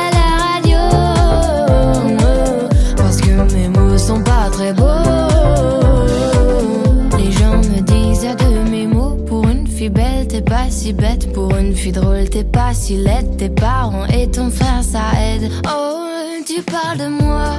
C'est quoi ton problème? J'ai écrit rien que pour toi Le plus beau des poèmes. Laisse-moi te chanter.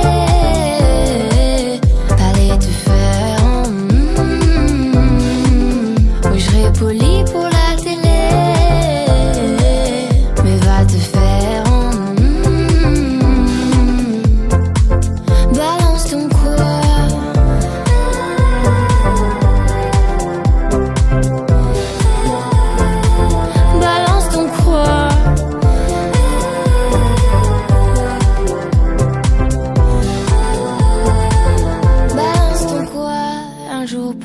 changera. Y a plus de respect dans la rue, tu sais très bien quand t'abuses. Balance ton quoi? Balance ton quoi? Laisse-moi te chanter, aller te faire. Moi je passerai pas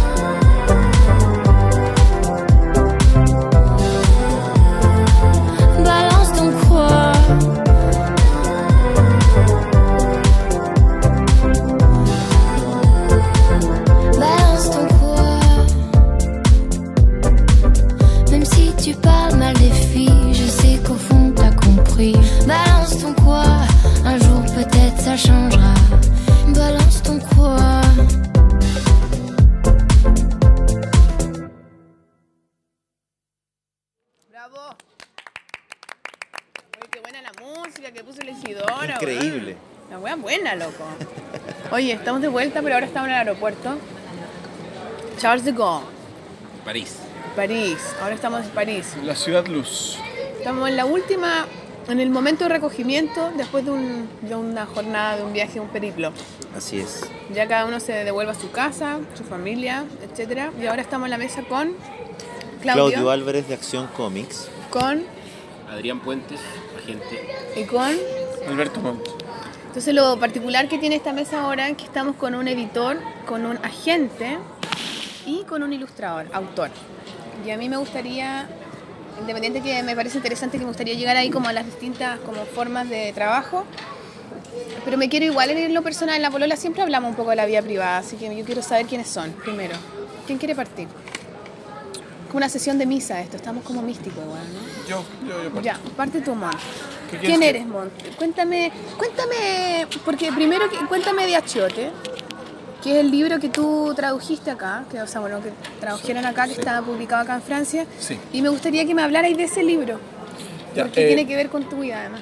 Sí, El Achote es un libro que yo comencé a hacer hace ya un par de años em, porque me surgió la necesidad, dos necesidades. Una, como nació mi hija, em, empecé a notar que la memoria era mucho más importante eh, de lo que hasta ese momento había sido en mi vida. Entonces, en términos de que va pasando el tiempo, vas olvidando, vas modificando los, los recuerdos y al mismo tiempo tienes una persona a la que le quieres contar quién eres. Em, O de dónde viene ella también un poco. Claro, un poco, un poco ella va a saber quién es ella porque, porque yo le voy a contar quién soy yo. Si mis viejos, me- de hecho, mis viejos me contaban quiénes eran ellos y eso es parte de, de, mí, de mí mismo. Entonces, comencé a trabajar sobre eso, sobre la memoria y la otra pata de esto es que en el blog que tengo yo, que es el Dosis Diarias, donde subo viñetas, muchas de esas viñetas son autoconclusivas porque no puedo manejar el tiempo al contar historias. Soy muy malo. Porque en general em, soy un tipo que tiene un sentido del humor eh, determinado, pero que es un sentido del humor muy reactivo. O sea, yo no, no, no me puedo sentar y, poner a contar historias y entretener una mesa, pero sí me resulta extremadamente em, eficiente al momento de reaccionar a lo que está pasando en la mesa. Entonces, un poco dentro de esa misma lógica de la mirada de, de- de la realidad, viene el achote como una respuesta a mi urgencia por entender el tiempo. Entonces, es un libro en donde cuento 13 historias, Tres historias. 13. Trece. Estoy escuchando que dice, tal vez me hablan a mí. Alberto Munt. Alberto Mon, usted eh, necesita desodorante. Qué manera de no haber desodorantes en Francia, güey. Pero- Voy a comprar porque me olvidé. No solo porque como Acá huele. debería, acá debería haber en un formato además apto para aeropuertos, que tienen una cantidad específica para que no te lo requisen. Eres muy inteligente, Claudio. He viajado Claudio, muchas, Claudio muchas ha sido veces. una gran sorpresa en este viaje. Sí. Es que nosotros estamos en, eh, en, como digo yo, en barrios distintos dentro del mismo rubro. Sí. Sí. Este viaje, estos viajes dan la oportunidad de, de conocer a de gente del barrio de lado. este. Sí. Ya se- no sé qué dijiste. Bueno, continúo. Son 13 historias de mi vida que quería recordar y que fui recordando que ni siquiera les hice un guion. O sea, comencé a dibujar y lo que iba saliendo. Es la primera vez que hace una narración larga ahí, Sí. ¿no? Es la primera y última, creo. Pero ¿cómo, weón? No estás haciendo el 2. Sí, sí, sí, primera y última hasta ahora. Publicada. Sí, Entonces, es eso. Ahora, em, yo, yo no, tengo, no tengo muchos problemas ventilando mi vida, me da exactamente lo mismo. No es que soy un tipo recatado, ni mucho menos. Así que, em, como ¿No te psicopatías con tu vida privada? ¿No, ¿No te da nervio publicar fotos de la Laura o de la ¿Sabes Ángeles qué? A mí no me daba, a mí no me daba, pero ahora ya me, me, me llegó reto. ¿De que no lo hacías? Me llegó reto de- por hacerlo. Por, por exponerse De mucho. que no por exponer. expongas. por- no, yo no, no importo, pero la Laura ya importa. Ay, la Laura misma te retó, oye, papá, no, güey. No, la, la Ángeles, mi Sí, ¿qué señora esposa. Mira, culiao. mi Señora, sí. ¿Así te trata? A ver, concha tu madre. A ver, concha tu madre, y te abre el ojo así. ¿Qué weá? No, me los abre, como los tiene azules, me da susto. Por eso. Porque parece, Me- es como igual. que veía el infinito. ¿Sabes a quién me recuerda? Al. A Jesucristo. al- no, al rey de. A Robert Powell, A claro. Jesucristo. No, al. al- Versión yo, Robert yo- Powell. yo- yo soy muy parecido a Judas. pero ¿sabes? No, me recuerda al, al, al rey de los, de los no vivos de, del Game of Thrones. Game of Thrones. Mira. Ah, yo no vi esa weá. No importa, yo tampoco, si no me acuerdo ni el nombre. Pero el punto es, em, claro, me, me cuesta eso, pero no me cuesta ventilar la vida privada. Porque además hay, un, hay, hay una perilla también. O sea, yo creo que si uno comienza a ventilar, es más fácil manejar qué es lo que quieres que sepa y que no. Y no- no- nunca, no, no, no, no ando contando cosas hiper privadas, cuento cosas que... Anecdóticas. Además Sí. tú manejas. Perdón que. Perdón No, que me. Que me esto- que- esto que es me- que me- relajado. Puedes, Pero- pero- después pero- de que probaste tu- que tu intelecto era algo válido. Era algo válido, tú claro. No, pero además tú manejáis la vida familiar incluso a nivel de charlas. Estuve en la charla en Angulem, en que de cierta manera también la transformas en parte de tu relato, pero a tu manera. Bueno, por lo tanto, la persona, es que- por lo tanto, la persona, así. por lo tanto, la persona también puede decir, bueno, weón no sé si está diciendo la verdad o no. Y puede que no Bueno, todo mí sea verdad eso, ni todo sea eso me pasa ficción. mucho, ¿ah? que muchas La veces cuento la verdad y creen que es verdad, mentira. sí. Claro. Verdad, mentira, ficción y autobiografía. Todo es un poco de ficción y todo es un poco, todo inevitablemente autobiografía. Aunque hagáis la historia del gran Guarén, probablemente tiene mucho que ver contigo. Tiene muchísimo que ver con Bueno, de hecho, de hecho, hablando de la Eres chote, un gran Guarén, yo te he visto la Sí, cola, sí, weón. sí. En este viaje Algo yo de repente hay, algo de eso hay. una cola. Algo de eso hay. de hecho yo, el, el, el achote, hay muchas historias que cuento sobre mi familia y cuando les entregué el libro, cuando lo regalé a- en Ecuador, por ejemplo, muchos, incluso los que actúan en el ¿Dijeron, achote, "Esa weá no fue así"? No, no, no decían esa weá no fue así, pensaron que era todo ficción, no se acordaban para nada. Y son cosas, porque no lo que, lo que se te graba a ti no se le graba necesariamente al otro, o sea... A, a- a mí que me haya llevado mi tía al peluquero a los 8 años y ella haya decidido que en vez de cortarme me tenían que hacer la permanente, a ella no, no, no se le grabó, a mí sí. El weón que tuvo que regresar a casa con el pelo de Adrián Puentes fui yo. Eh, No, oye, yo tenía ese pelo cuando chico, efectivamente. sí, pues weón, un afro. escondía lápices. ¿En serio, weón? Igual taquilla. A mí me encanta un el Yo afro. lo encuentro afro. Te- pero te escondías lápices. ¿Y por qué te escondías lápices en el pelo? No, era Pa' que huellar, yo o sea, podía ahí. Podía esconderme lápices de tan. De tan los Globetrotters. Estúpido. de tan tupido que tenía. En esa época nunca pensaste que llegaría este momento. Adrián Puente está quedando un poquito pelado.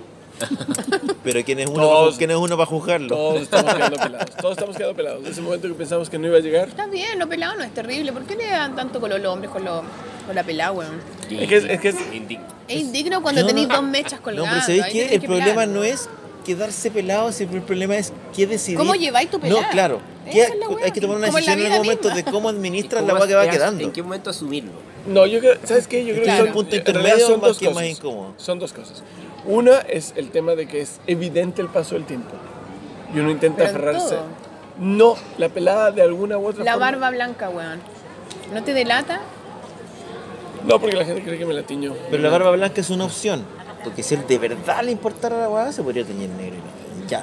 Feito. Pero, que, teñirse pero, ¿qué haces, pero ¿qué haces con la pelada de fraile acá? Bueno, te podía operar, te podía Además meter que, una peluca. además que hay un, hay un tema ahí también de, de ego, perdón, ego y sexapil. Yo he, he que escuchado mil digo, veces, a mí me han dicho A mil no veces. les importa. Ya, espérame, déjame contradecirte. Como en todos estos días. Sí. Mil veces a mí me han dicho, ay, no, pero tranquilo, tú tienes suerte porque mientras tengas pelo todo está bien.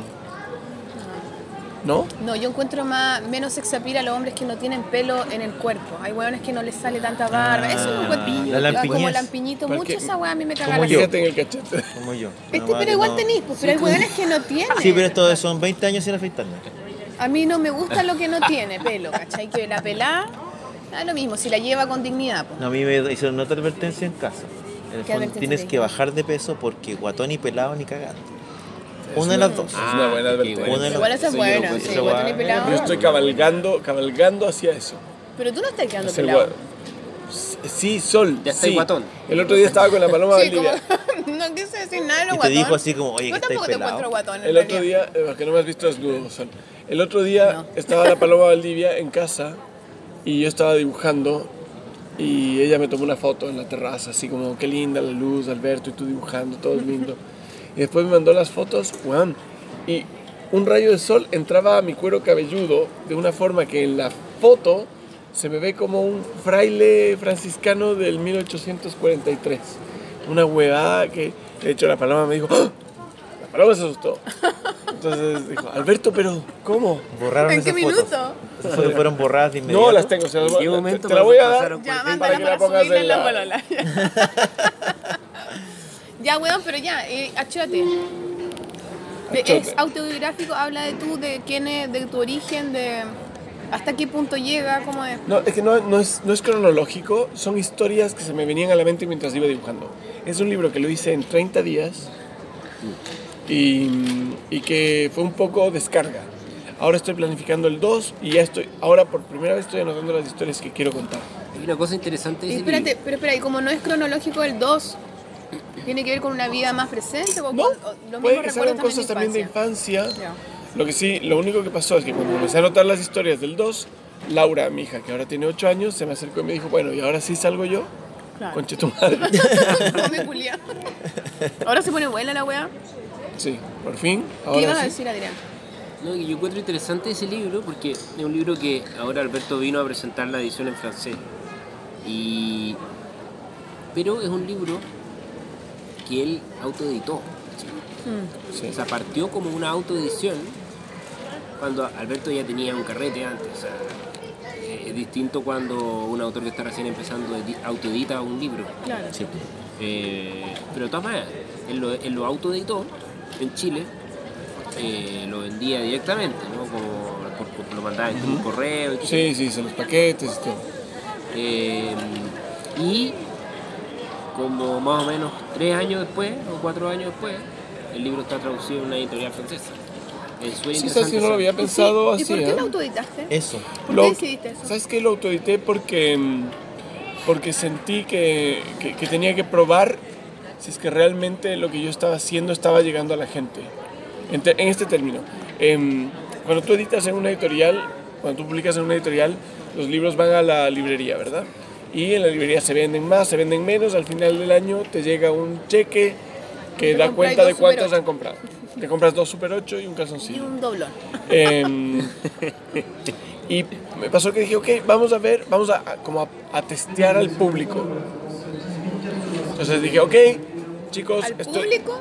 al- ¿O a la editorial? o al al público, al público que me sigue. O al sistema. Claro. Y al sistema sin duda, porque de una u otra forma yo lo hice al revés desde un principio en el sistema. O sea, yo llegué primero a la gente y después llegué a las editoriales. Pero en el fondo te lo pregunto, por si acaso hubo como una también como un defraudarse de las editoriales o simplemente hubo como una iniciativa curiosa. Sí, hay, sin O- duda, sin duda hay, hay, hay dos eh, posibilidades cuando tienes un libro en las manos. Uno es, ¿quieres que este libro se distribuya y llegue a mucha gente? ¿O quieres que llegue a la gente que realmente quiere tener tu libro ahora? Y yo quería jugar con eso. Tenía ya libros editados, eh, quería ver qué pasaba si yo mismo vendía, un poco basándome en todo el fervor y furor que estaba generando el crowdfunding en ese momento. Que ¿Lo salió, en verde? lo vendí en verde. Hice una venta en Facebook y en redes sociales puse, "Voy- quiero hacer este libro. Los primeros 300 libros llegan con un dibujo de regalo. Con estos 300 libros yo tenía presupuestado pagar Financié, claro. La imprenta. Entonces, para asegurarme, le pedí a mi viejo prestado, me acuerdo que era como un palo y medio, que no tenía, obviamente. Un poco más, como dos palos. Mi viejo me dijo, ya, toma, con muy poca fe, o te adelanto la herencia, hijo mío. Y, y lo puse y en una semana se habían vendido 330 libros. Me llegó la plata, con eso pude pagar la impresión, pagar dos personas que hicieran los paquetes e imprimieran las etiquetas y las fueran a dejar al, al correo Y devolviste la plata. y devolví la plata a mi viejo. No le volví nunca la plata. No, no, sí le devolví. Oye, eh, ¿y por qué elegiste para hacer eso el proyecto? A lo mejor hasta esa fecha más personal o no era el Quiero más? hacer una pequeña pausa. A ver, ahí. Ahí está Ah, el fraile, está. claro. Oye, pero qué raro. Es como un nido de Sí, aves. porque- Es como si se, se Hoy te, café te pareció Alfredo. Cáceres en esa foto. ¡Qué asco, qué asco! Está Te bien. parecí con el pelo más largo, se parece, mira. Oye, yo también represento. Está bien, defiende a tu representado. Yo, yo quiero mucho al Alfredo. Cáceres. Yo también sí, lo yo también quiero. lo Ah, sí, yo también lo quiero. al Alfredo Saludos a Alfredo Cáceres. ¡Qué asco, Alfredo! ¡Qué asco! Bueno, eso, ¿qué- ¿cuál era la No, pregunta? que ¿por qué elegiste un título tan personal para hacer la prueba? Un título tan personal, porque... Claro, te podría ir yo a la segura y imprimir otro dosis diarias, ponte tú. Pero te la jugaste con una wea ya, una, ¿Había una algo? forma de narrar distinta y Pues no, no, era, era, el, era el libro que tenía cuando se me paró la pluma. Ah, ya. Fue No pensáis mucho en la wea, eres bastante Yo no pienso- así como, no quiero decir intuitivo, Espontáneo. espontáneo. Espontáneo. Qué bonito lo pusiste, qué bonito. Sí, yo, yo diría más intuitivo. O más bruto, o más O, bueno. o- o menos, menos le, le doy menos valor, quizá. O sea, pues, Qué bueno, signas. sí, me encanta. asigno menos valor, gracias. Cada vez me corrige. Pero el, el, el achote, además, sentí que era el primer libro que yo hablaba de mí mismo realmente, aunque yo creo que cada, cada viñeta del dosis habla de mí mismo.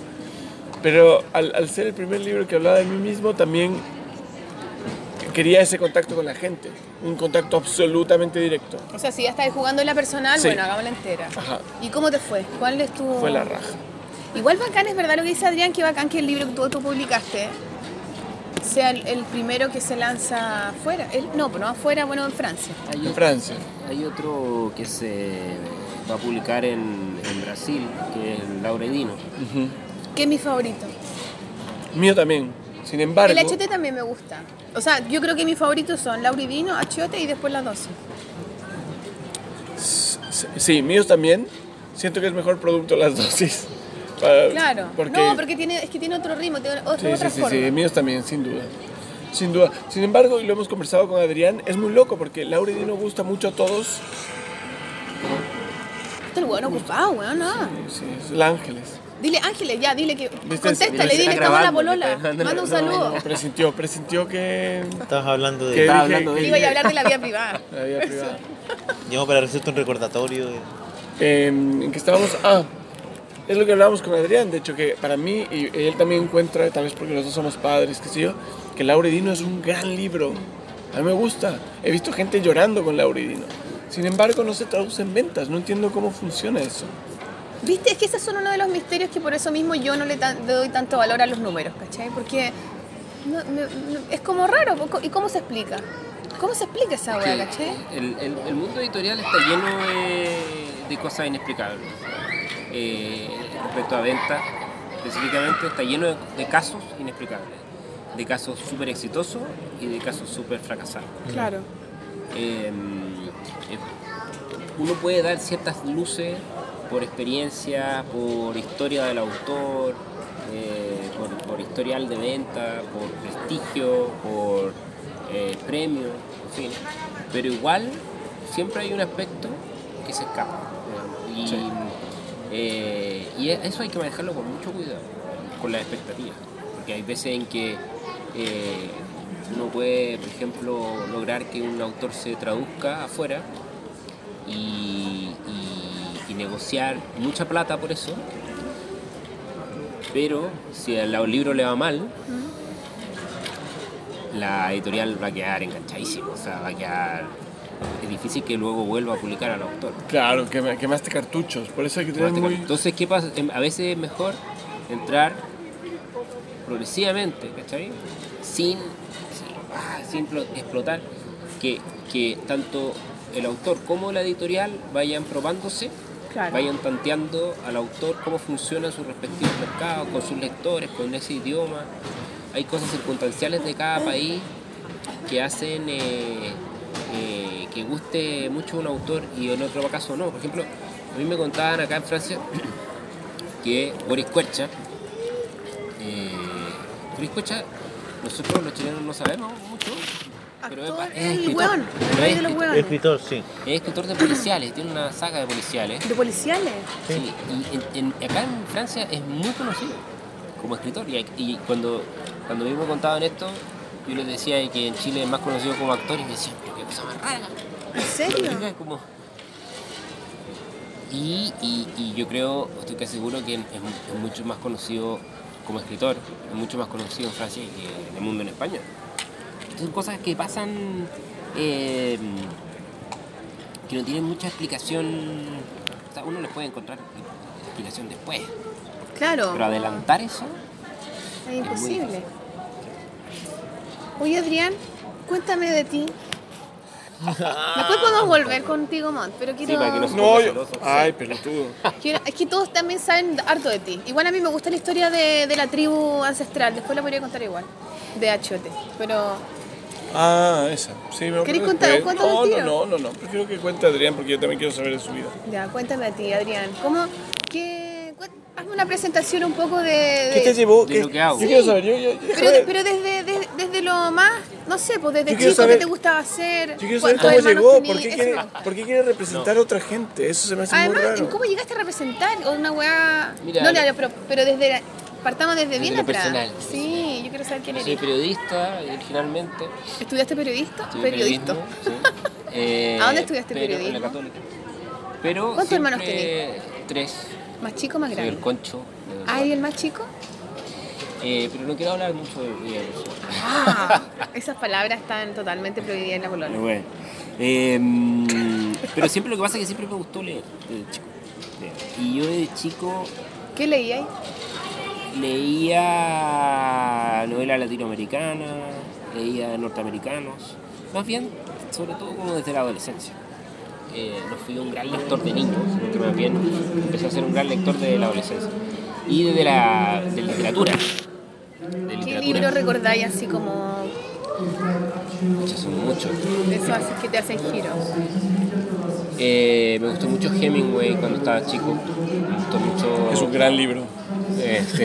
Tengo todos sus discos. No, El viejo y el mar, digamos, por ejemplo. me- cuando, cuando era adolescente me, me, me marcó. ese libro. Eh, la María Luisa Bombal, me gustaba mucho. Alberto Montt, están llamándolo. No, dijo, No, estamos no, bien en dijo la hora. Alberto, dijo Alberto solamente. Pero estamos bien en la hora. Estamos bien, falta una hora para que tengamos que abordar. Ya, Adrián, dale. Ya, por favor, Bueno, sigue. y luego para hacer un fast forward, No tanto, no tanto. Eh, entré a estudiar periodismo, que lo, también en esa época en un momento quise escribir. Eh, y pero después, bueno, después hice una carrera académica, ¿Fuiste profe? fui profe, ¿De la todavía lo soy. Siempre, ¿En serio? siempre he sido profe, sí, me gusta ¿A ¿Dónde hacís clases? Hago clases en la Católica, un curso de industria editorial para, para alumnos de pregrado, de cualquier carrera. Hago clases Igual dijo como Santiago también, ¿no? Que se unió Santiago, no, Alberto.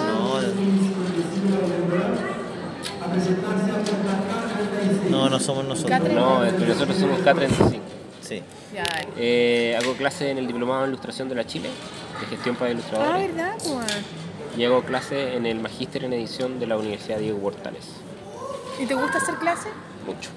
Sí, mucho. ¿Qué te gusta?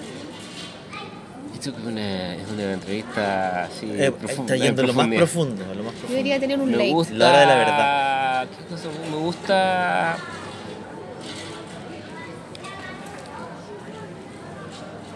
Me gusta lo, lo que uno puede modestamente entregar a los alumnos. Digamos, por ejemplo, me pasa en, lo- en las clases que las conversaciones que tengo con mis alumnos sobre los temas que enseño son totalmente distintas y notoriamente distintas de un principio y al final. Eso me llama.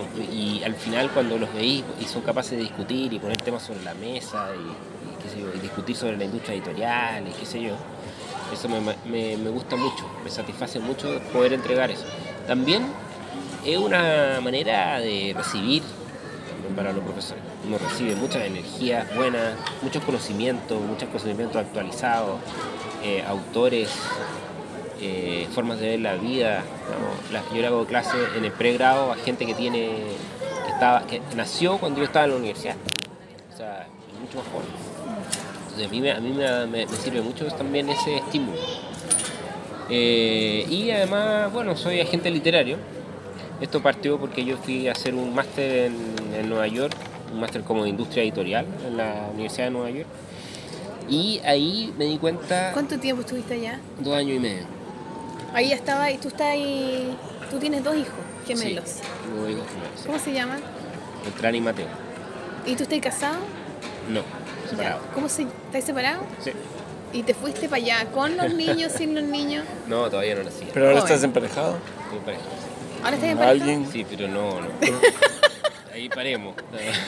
No, no, pero es para saber si te fuiste así como ya antes de tener familia. antes me fui antes de tener familia y eh, en Nueva York, Nueva York es como la capital del mundo editorial.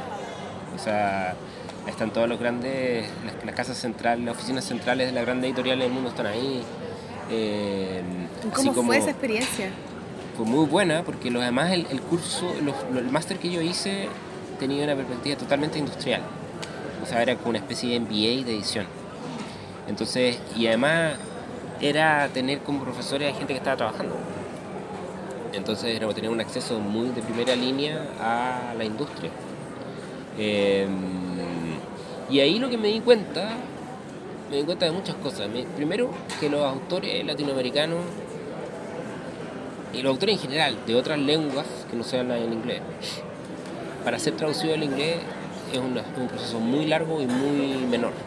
O sea, son muy pocos los autores que logran ser traducidos al inglés, en un 3%. ¿En serio? Sí. Solamente un 3% de los libros que se publican en Estados Unidos son traducciones. Eh, otra cosa que me di cuenta es que para ser traducido al inglés desde Latinoamérica, el proceso podía tomar mucho tiempo, en mi opinión, fundamentalmente porque está intermediario España. Entonces, hay un proceso que puede ser muy largo.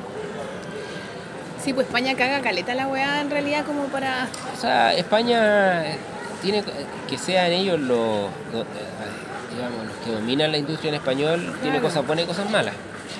Eh, yo creo que ha tenido históricamente, ha sido un perjuicio para nosotros como, como, eh, como industria latinoamericana y que ellos sean una tanta potencia históricamente, porque nos ha, nos ha hecho aunque, aunque, provea- aunque tengamos nosotros los mejores autores, nosotros no los vendemos. No los, que, los, que lo, los que lo aprovechan eh, son ellos.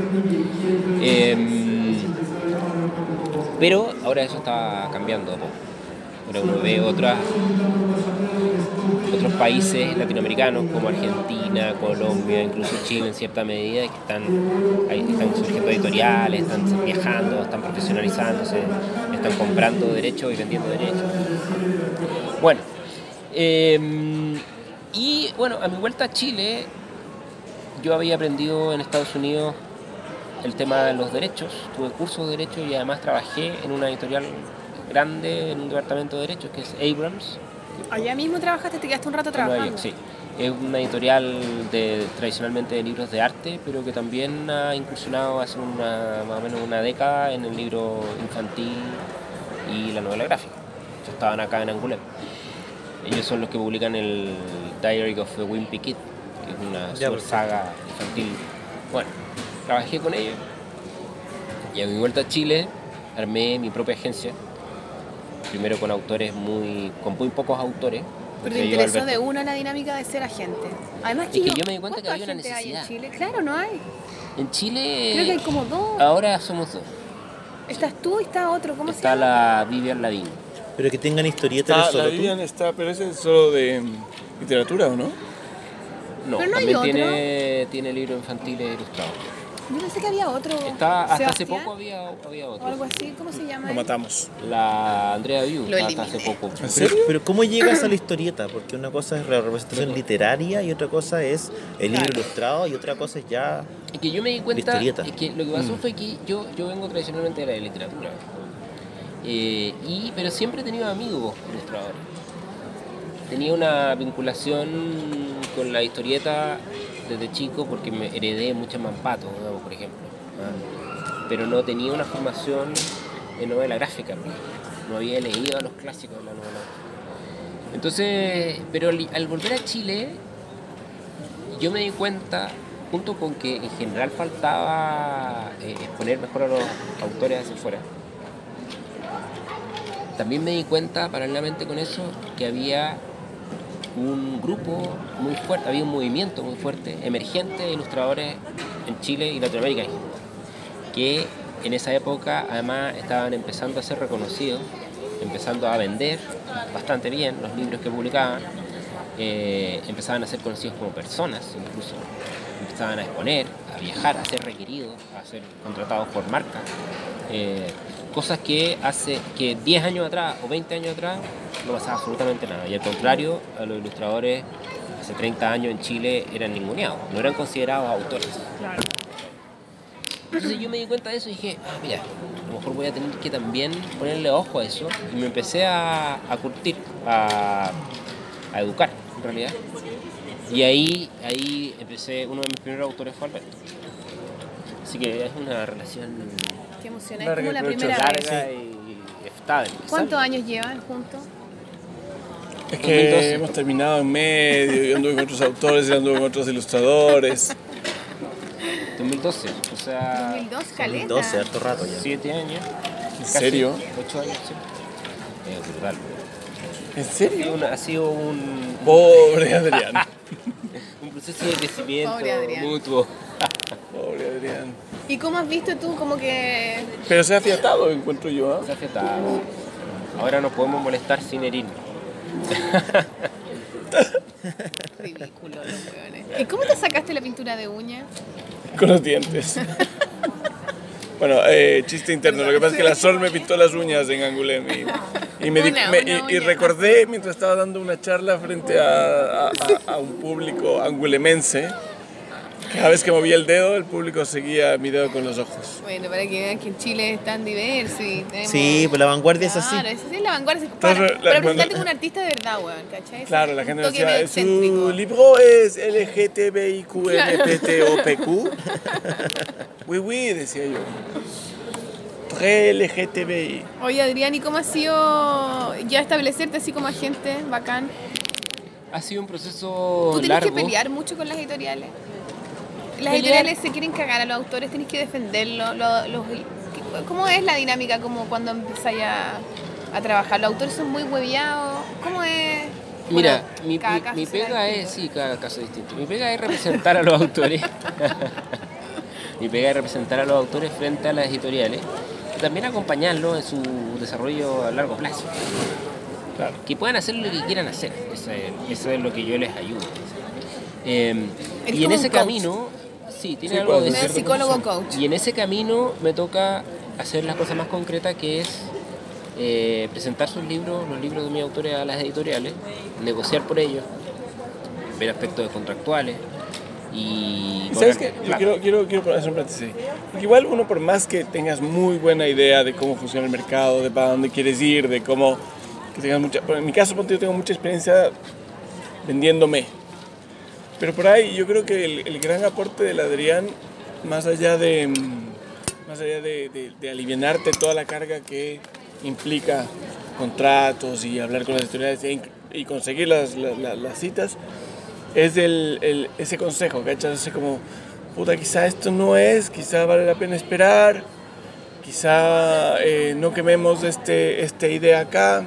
Y eso, eso eh, es incluso más importante que todo el resto, porque es lo que te permite, con una mirada desde afuera, de un tipo que obviamente lo que quiere es lo mejor para ti, que no es tu madre, eh, esa es la parte que yo considero que es la mejor. No, porque también hay, hay, hay, hay aspectos, por ejemplo, hay veces, yo, un- algo por lo que abogo mucho con mis autores, es que traten de no pensar tanto en lo que está pasando en el mundo editorial, en dónde publicar, en qué hacer, sino que piensen más en su obra. Porque hay veces en que yo siento que empiezan a pensar demasiado en lo que está pasando y menos en su obra. Eh, a mí lo que me interesa de mis autores es que puedan desarrollar su obra. Y yo me dedicaré de lo demás, yo me encargaré, me encargaré de lo demás. Eh, sabiendo que a veces lo que, lo que les digo puede significar que hay autores que están cuatro años encerrados sin publicar nada, porque están encerrados y uno sabe que hay obras importantes en la historia de la, de la literatura o de la ilustración que se han tomado muchos años. Me- me acuerdo, por ejemplo, el caso de la Paloma Valdivia. El último libro que publicó ella, que se llama Nosotros. Es un libro infantil, a mí me parece finísimo. Es un libro que ella estuvo desarrollando, yo lo vi desde el comienzo, un libro que estuvo cuatro años. Cuatro años pensándolo, probándolo, fija, probando las palabras también.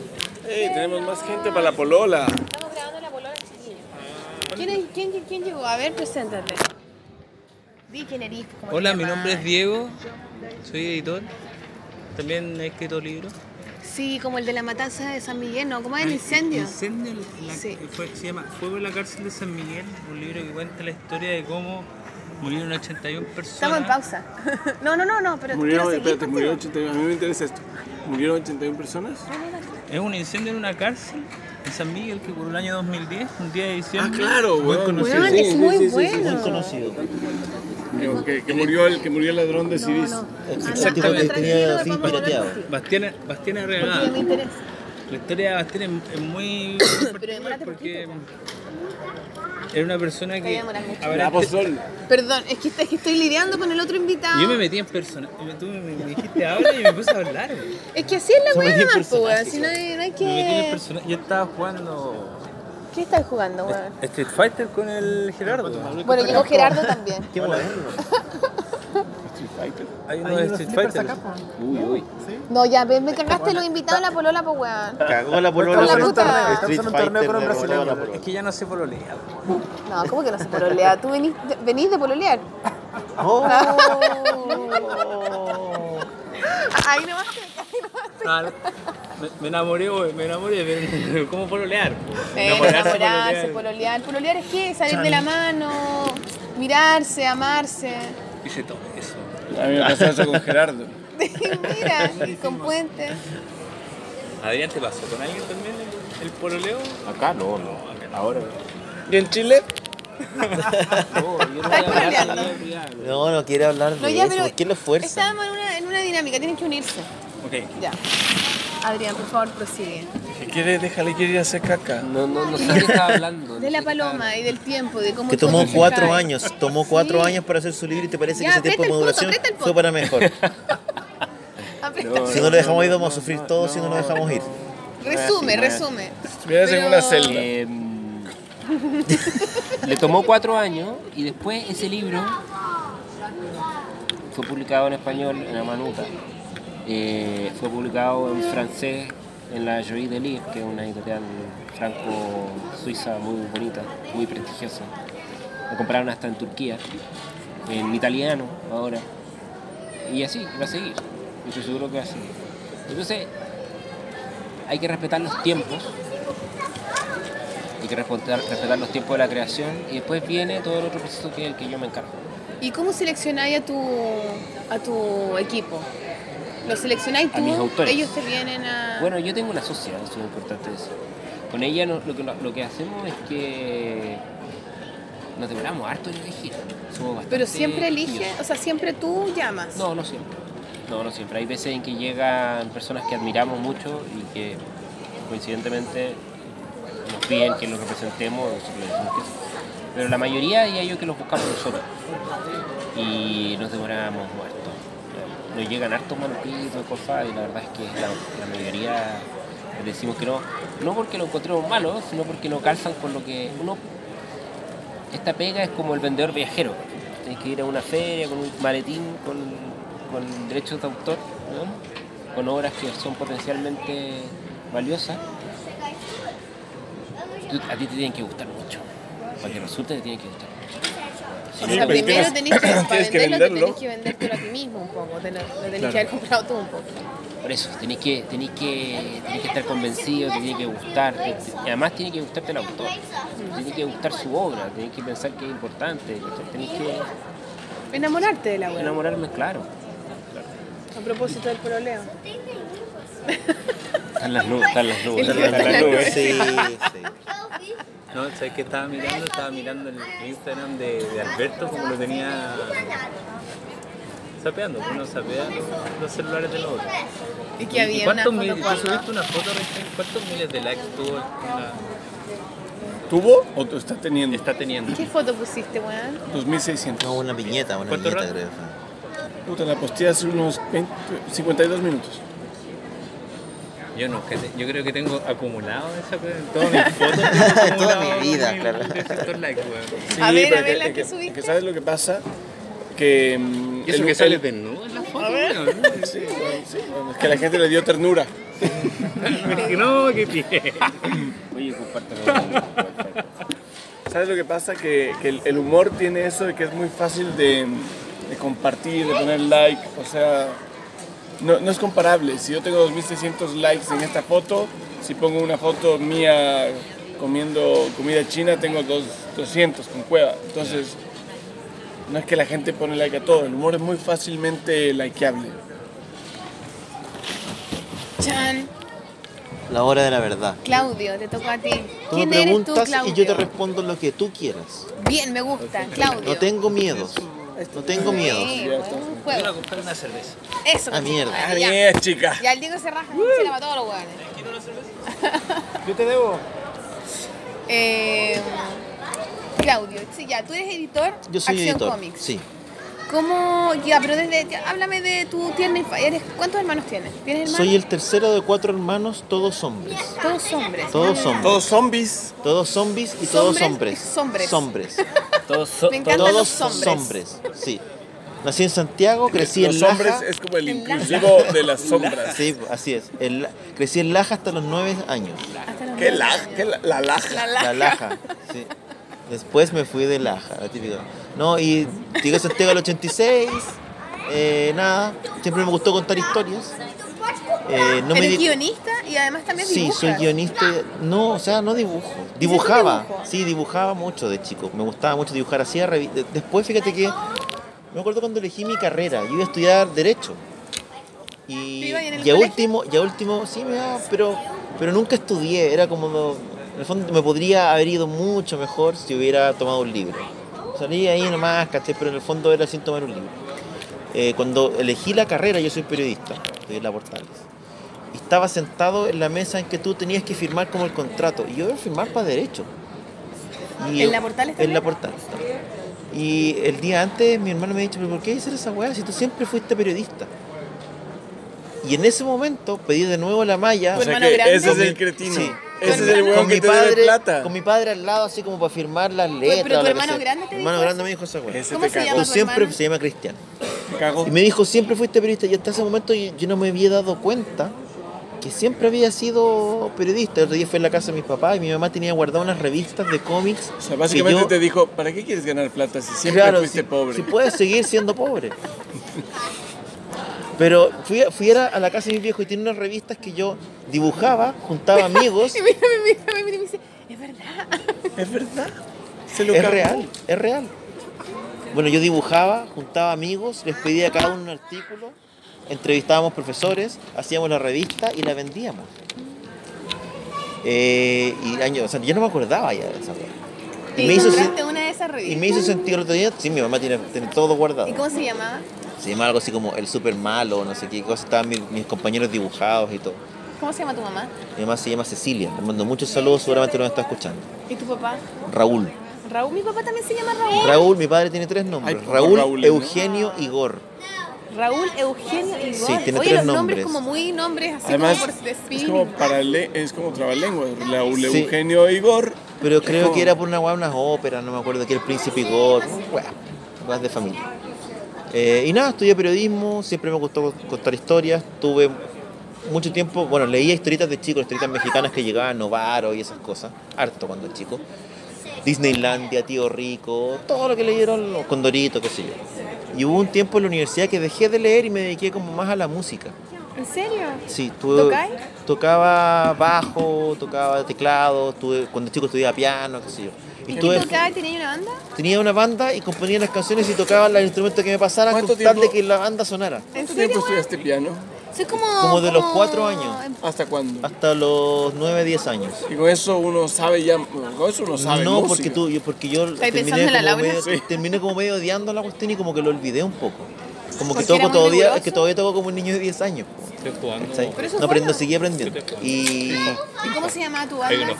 tuve varias. Tuve una que se llamaba La Monja Porno en la universidad. Yo soy el campeón. Sí, otro en el colegio que se llamaba Los Intocables y después en el más grande se llamaba Pie Grande. ¿Cómo- ¿De qué música? ¿Qué música? Era ¿Qué música, era rock. Yo tengo 10 era lucas rock que dicen que no. clásico, medio funk de repente. Tengo ¿no? 20 euros. ¿Y qué Bien tradicional te igual. Eso, soy súper tradicional igual, soy como Beatles. ¿Sí? Beatles, Beach Boys, como de esa, de esa vertiente de la... ¿Y ahora tocáis? Muy poco, muy poco porque uno tiene que elegir sus batallas. Ya pues Diego, pórtate bien, caramba, que estamos grabando. Ya, Yo- pues uno, controlada. uno tiene que elegir sus batallas solo. Entonces, No. yo estoy casado, estoy junto a mi mujer hace mucho tiempo. ¿Hace Eh, cuántos años? Ella me conoció cuando yo era un hombre flaco, con pelo, y tocaba en una banda de rock. Yo no O sea, llego a ese defraudó, se defraudó. No, O sea, se llama, la weá se llama publicidad Sí, engañosa gusta mal, weón, ¿cachai? ¿En qué O sea, cuando ella me conoció, yo no estaba para nada relacionado al tema del cómic, pero para nada. No leía casi. ¿Vos? Tenía algunos que había guardado y leía muy de vez en cuando, pero ya había dejado el tema.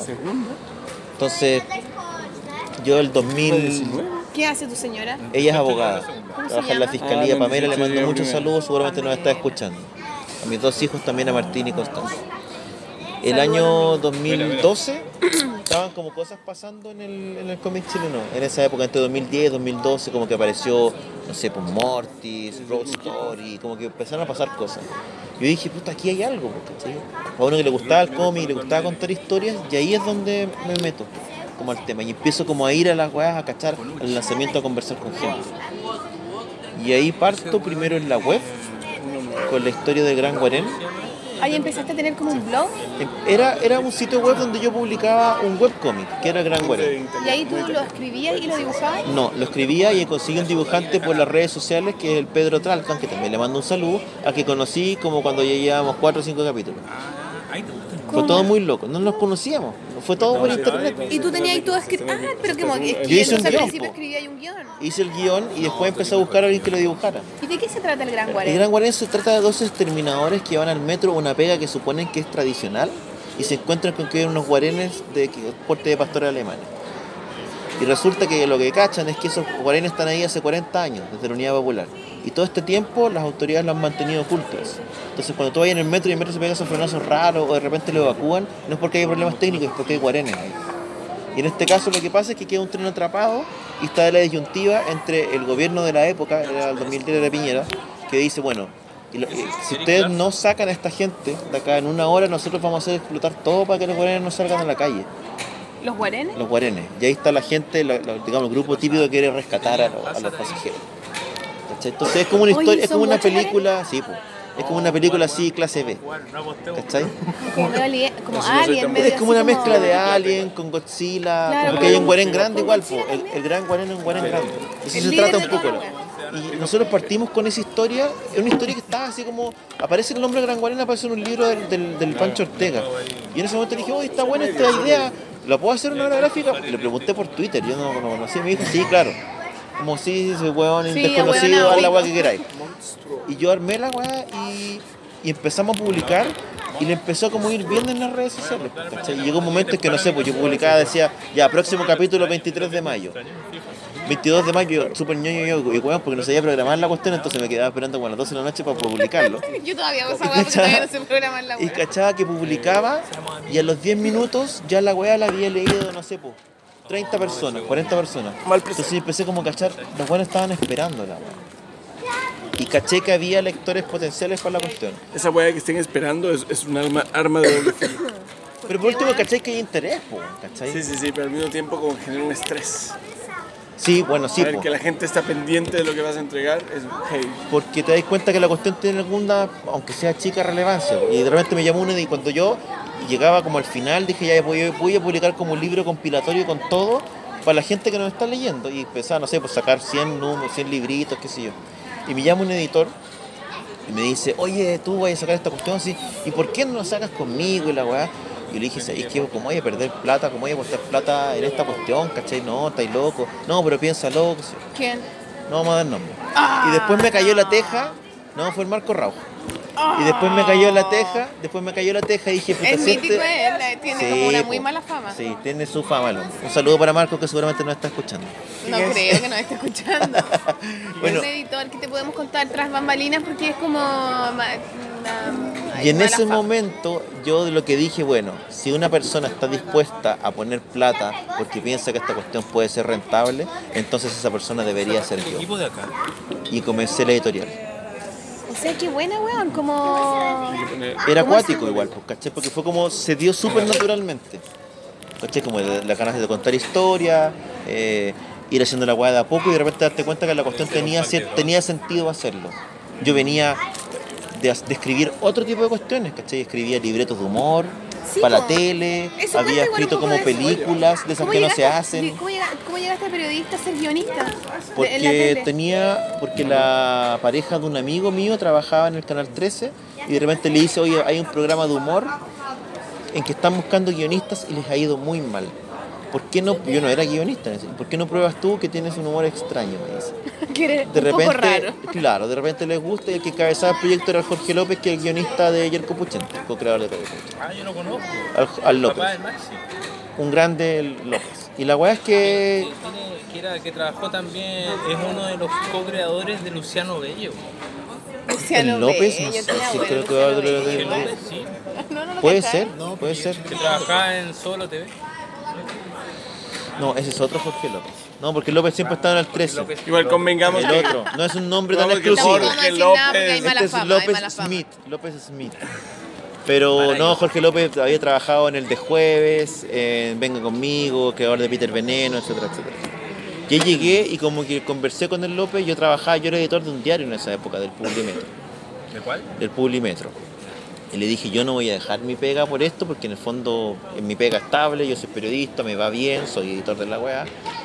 Y él aceptó como tener una condición distinta conmigo. Dijo, tú no vas a integrar necesariamente el equipo, sino que vas a trabajar conmigo.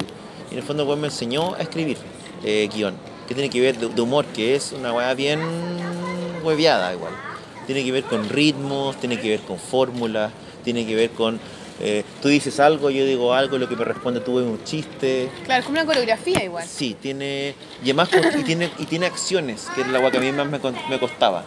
Que tienen que pasar cosas mientras tú hablas, etc. En verdad es difícil, son, la- son difíciles en una historia las acciones. Yo lo pasé Uno como muy que hace mal una escribiendo. narración, así como media bla, pero que pasen weas para que... Pero cuando haces un Sí, cómic estás haciendo eso. Pues. Sí, po. A mí lo que yo siento que lo que más me cuesta es eso de las acciones. Pero narrar Cuando con hago- acciones es muy bonito. El problema es que cuando el chiste se- está en el Ah, bueno, texto, es complicado. po. Cuando, el- Sí, cuando el chiste está en es el el ritmo. tema, como eh, escribirla para que alguien... Yo La creo que en ese caso, quizá el acercamiento que puedes tener tú es hacer, en vez de hacer un guion, guion, es hacer Un una especie de story, story. Claro. Claro. En este caso tienes que hacer un guion completo para que un actor, con el, eh, entendiendo el ritmo y entendiendo la intención, porque además eh, puta, son libretos y sobre todo en el humor tú tienes que ser súper preciso con el lenguaje. Si el actor se equivoca en una weá puede que cagó el chiste. Claro. ¿Cachai? Yo estuve, estuve haciendo una temporada larga de guiones con la Renata Bravo, un programa del, del, del 13 que era de la noche, y, me- y tenía mi pega además, y lo pasé muy mal, la verdad. ¿Por qué? Porque escribir guion, eh, es escribir humor para un programa semanal en que básicamente escribís como un monólogo de 30 o 40 minutos es una mierda. O sea, o sea, es muy complejo. Eso a mí me impresiona. A mucha gente dice que por ende con compañía no es un gran programa. Estamos con esas palabras, yo he escuchado a gente que lo dice con esas palabras. Lo ven y dicen, este no es un gran programa. Pero esos locos son máquinas de hacer chistes. Claro. En un programa, en un Sí. programa de una hora y media, dos horas, yo creo que deben hacer 200 chistes. Sí, pero es como chistes. Pero hablemos sí, pero- de tipos de chistes, po, weón. Claro, hay Voy a hablar o sea, del no, pico y digamos, tal, sí, todos no cagan la es- risa, no es- no es No es Saturday Night Live, digamos, no es que es Sí, pero, chiste. pero, pero hay una cuestión con Saturday Night Live. po. de humor que en Chile. Y es un programa Sí, que tiene una. una que se ha mantenido. Pero Ahora- es como- quiero Es como- sonar que es que. ¿sabes qué? Puta, Diego, cachamos al tiro tu Fanático, tendencia. fanático de- Puta Es que ¿sabes qué, Diego? A mí Es- Diego Morandé. A mí me gusta mucho Monty Python, yo puedo que ver Monty Python. Pero le gusta mucho más el que Morandé de compañía. por la cantidad de trabajo. Sí, claro, claro. No, pero- No, que ¿Ustedes hacer han visto este programa? Hay trabajo. Que Sí, no pero, pero ¿sabéis qué? Mira, la gente compara con, compara con Saturday Night Live y cuando tú llegas a ver los créditos del programa te das cuenta por qué funciona Saturday Night Live. Tiene dos edificios de escritores y acá hay dos o tres. En mi caso era yo solo en la web. Sí. Solo No, a las está 4 de la mañana, hecho difícil. mierda, El weón que puso urgido. el videojuego en Chile puso difícil. No, Pero, pero me gustó, me gustó el tema que pusiste, porque es un poco como, claro, hace 50 chistes por programa. No, no, pero Eh, quería solo reducirlo Es como, es como no toda, esta, toda camada de jóvenes sensibles que hacen cómics. No te pongáis pesado, por favor, Mon. no, está bien. Ya lo hizo, Censúrate. ya lo hizo. Ahora, No, yo, yo Igual quería creo- conocer su yo punto. creo que la Porque mirada no era- sé Mira, Gerardo Mira, quiere que arda. yo, a mí lo que me genera mucha risa. Gerardo. es real. A mí me genera mucha risa que Mon dijo que su celular era antiagua y Y ahora, está está como huevón sí, yo quitándole también. el agua al teléfono. Yo estaba mirando lo mismo, güey, y estaba pensando exactamente lo mismo. Mojó el teléfono y le echó agua diciendo que no le Es pasaba antiagua, nada. Ah, Y ahora y no así como a funciona. Vamos a decir así de le qué echo marca es el teléfono. la wea. Es, es Samsung. Pero se echó a perder. No, bueno, se echó a perder. Escuchen, manga de Cagó la Se wea, Se cagó la se wea. echó el teléfono. Solo tengo que esperar que seque la porquería para cargarlo. Porque si lo cargas mientras está con. No, no, no corre bien la corriente. Solamente No, no, sí, ya estoy explicando mucho, cagó, Cagó la el wea. Hay que meterlo en arroz, en la bolsa con arroz una noche para que vuelva a funcionar. weón, en 15 Así que minutos lo bueno. voy a estar cargando y me voy a reír de sus. Eso, trabajé, en- humor y me retiré del humor. Porque, me, porque me hacía mal la. Mira, ese es el cómic sensible. El humor, me me hace, el mal. humor me hace mal. El humor me Eso hace mal. es una los cómics sensibles yo me quedé pensando. Cómic Oye, sensible oye, que son copuchentos los weones. Danos un título. Danos un ejemplo de un título. Cómic sensible es este. Imagínense cuatro, cuatro, cuatro panelitos. Viñetita. Se ve una, una niña caminando, dice, caminaba por el parque cuando me caí y cuando, iba, cuando estaba en el piso logré ver las estrellas brillando. Ya, a ver, a ver, espera, yo voy a Pero hacer un contrapunto, un contrapunto.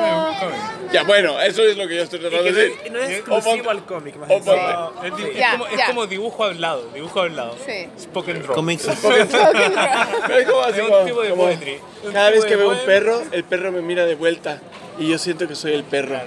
Mañana me voy a comprar Master Dog. Alguna wea así que No, no, no, sé cómo- eso ya otra wea, No, ya. a meter. Master Dog No, porque sí. auspiciador. Sí, porque te- Sí. estáis bien como, con- ¿cómo se dice? Está brandeado, está ¿no? brandeado. Oye, no estoy brandeado, estoy harto. Señor, ¿me trae una Grolsch?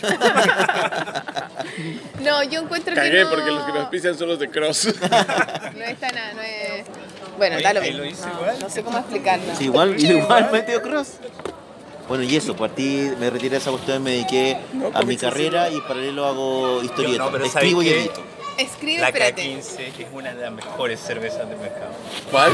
Para chucha, esto La No, esta K15 gente, es mira, muy esta gente buena. quiere hablar de cerveza y de Tiene- grande con compañía. Sí. No, escucha, no, la cerveza tiene una super cerveza y ¿Sabes que tiene... me vaya a contar el final de tu novela? Aquí en La Polola, ¿te tinca? Es que no es una novela, güey. Aquí es un Una- cuento. es un Una incendio. Perdóname, no nunca es un Me incendio. gusta más la crónica que la novela últimamente, ¿ah? Creo que la crónica es La no lo que hay que ficción leer. está... Bueno, pero ¿me la podéis contar ahora? Es un incendio. Pero, es que Pero te- no al es tiro, Termina como terminan los te- incendios. Estuvimos una hora hablando. te, te- te conté como una parte. ¿Te puedo contar? Pero sígueme contando. Ya. No, pero yo creo No, no, que- pero terminemos con Claudio. Respetemos los turnos No, de por habla. supuesto, no, Sí. pero te quiero avisar que voy, quiero, quiero hacer Vamos eso. a, vamos allá. Estoy Claudio. como los debates. Estoy utilizando mi tiempo. ¿Me vas a, re- a- Sí, a no, reintegrar no. mis tres minutos? Sí, sí, sí, sí. sí. No, no. No, porque me interesa, Yo tenía, porque tenía- quiero que me diga, y, a- y ahí también tenemos a quería otro, escuchar la idea de Piñera y, y Piñera no me deja. tenemos a otro editor Me también. quería escuchar la idea, y le gusta Morandé con compañía. Hay una y quería escuchar la idea de Piñera No, no, no, para, para. y le gusta la cerveza. A Ese es el perfil de Diego. ¿Qué te pasa? No, Ya, Claudio, Me gustan Dime. más esos programas de UCB. dejaste el humor. dejé el humor. sí. Pero es que Abandoné el lloran, humor. lloran los invitados. Perdona, Claudia. Abandoné Por la el humor. puta No, madre. la gente no me respeta solo. Eso me gusta. Está nada. quedando la Te cagada. respetaríamos si hubieras Exijo, estudiado Derecho, pues, weón. exijo, mi re- ex- exijo respeto. No es mi culpa, son Yo estos siempre hago hueones. eso. veo No inviten más a después esta veo los programas de gente, UCB y weón. después si no pongo el lo noticiero invité, del siete. weón. No se invita a esta Matías gente, del no permitas que esta gente se acerque a tu- al, Gerardo, al ya, pues, estudio móvil. serio, po, weón. Pero haz un cómic sensible, pues, weón. Me invitaron a una, una grabación. weón. Estuve en el estudio móvil de la Polola. Después no la gente hablaba y hablaba y hablaba. Nunca pude dar mis ideas. Me, No me respetaron. Me invitaron a un programa de conversación. Me levanté temprano. Fui a la feria. Ya, pero ¿cuál es el problema con los cómics? ¿Es la narración? no, sí, No, lo es la mismo. accesibilidad que es ajena. No, es que no me llega, no me llega. ¿Qué, qué te pasa a vos con eso? Tratando de leerlo. porque Prefiero leer weas más mundanas. Como no. ¿Cómo Morandé con compañía? Le gusta Morandé con compañía y escuchar a Piñera. Claro. No, me compré los diarios de Lord Byron, publicado por Galaxia Gutenberg, gran libro. No, eso- Gran libro, poeta. No, pero si vamos a hablar en serio. Oye, pero espera, Ay, espera, nos mandó la espérate. chucha con su Espérate, espérate, intelectualidad culiada. Si vamos a hablar de, de Lord Byron es uno de los mejores amigos de. Percy Shelley, que Ah. era el esposo de Mary Shelley. Señora Mary por O sea, mira, Mary Shelley pasó- fue, es la hija de una de las principales feministas. Y, ¿Quién era el papá de Ada Lovelace? ¿Era Byron? Ay, me suena mal. Lovelace. No, ya, se fueron a la chucha. No, ya. pasaron de bueno, de compañía Lord Byron Sí, sí, sin, sí, sin no, no, no, este estación, otro el que al mismo sin estación intermodal. No, no, no, no, no tanta intelectualidad porque si no, no. Democracia. Va- va- mantengamos la munda, Vamos a mundanidad. mantener el estilo relajado. Yo, me lo merece por Pero yo quiero que siga hablando Claudio. Sí, no, me- sí lo sé, por eso. Claudio es el gran descubrimiento de esta feria. No Y sé, yo cuando ese veía sus fotos y todo decía, ¿qué es esto? ¡Qué hecho, lo mierda! citabas constantemente, pero Claudio me dijo, y cada vez que conversabas había Claro, una mí, verdad Claudio. que te había revelado. Sí, es como el sabio de esta tribu. Es, la- es el sabio. Es lo mío, es Es, lo el mío. chamán. Es el que ¿Sabes? todos queremos. Muy generosa, a mí me dijo, mira, esos cómics de Robotech están buenos. Sí. Cuando fracase Robotech en planeta. Ya, pero Será mi responsabilidad, reiré. Oye, ¿por qué les Uno menos. Se viene Roboteca Planeta, niñas. Claudio. Decime, decime. Olvidaste el humor, te apestaste y Dejé te el humor, metiste- me cansé, lo pasé mal, terminé físicamente mal con la obra. Ah, de ahí estás así. Sí.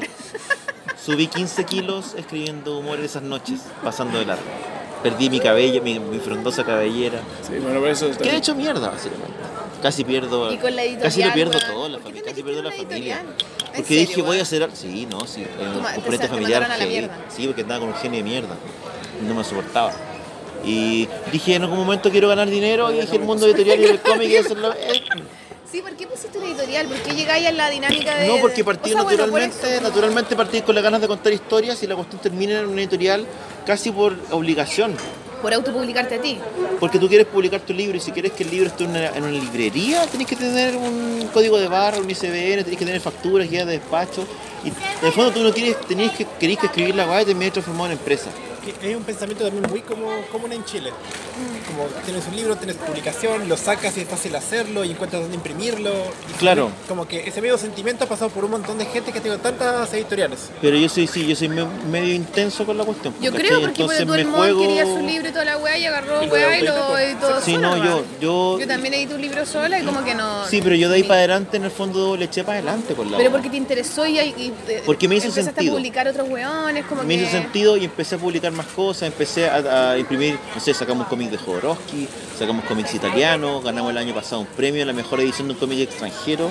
¿Cuál cómic de Jodorowsky sacaron? Sacamos Las Armas del Metabarón, que es uno de los cómics que no estaba, yo caché que había un ¿Pero que cómic de Jodorowsky, dibujó? no, él escribió, que no estaba disponible.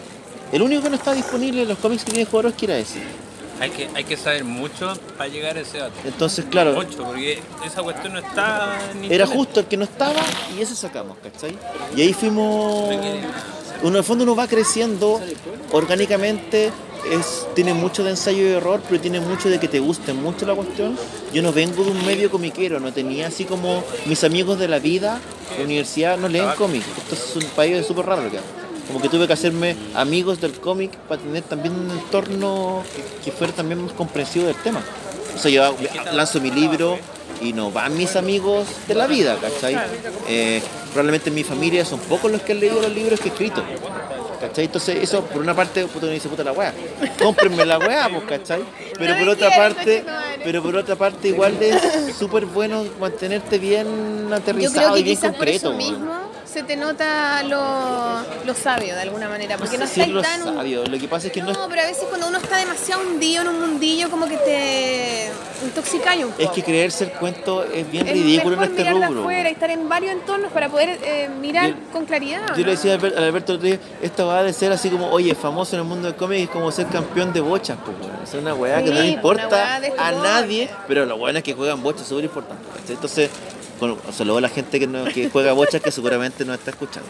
Por Es, supuesto. sin na- no es nada personal. En. Pero sí, pues, pero eso es, pues, ¿cachai? Y ahí le hemos seguido dando y nos ha ido bien, pues vendimos ahora unos libros, dos libros para ¿Cuántos Brasil. son en tu editorial? ¿Cuántas personas? Desde el año pasado somos tres socios. con el Gabriel Aikel y con el Mike Lilovich. Desde el año recién del año pasado. Ya la cuestión como que creció y metimos un poquito la pata en el acelerador y como que reventó así. Eh, y es bueno, pues, un ¿Y cómic de acción, aventura. Nos, eso? nos hacemos superhéroes, por ejemplo. ¿cuál, es, superhéroes. ¿Cuál es tu línea editorial?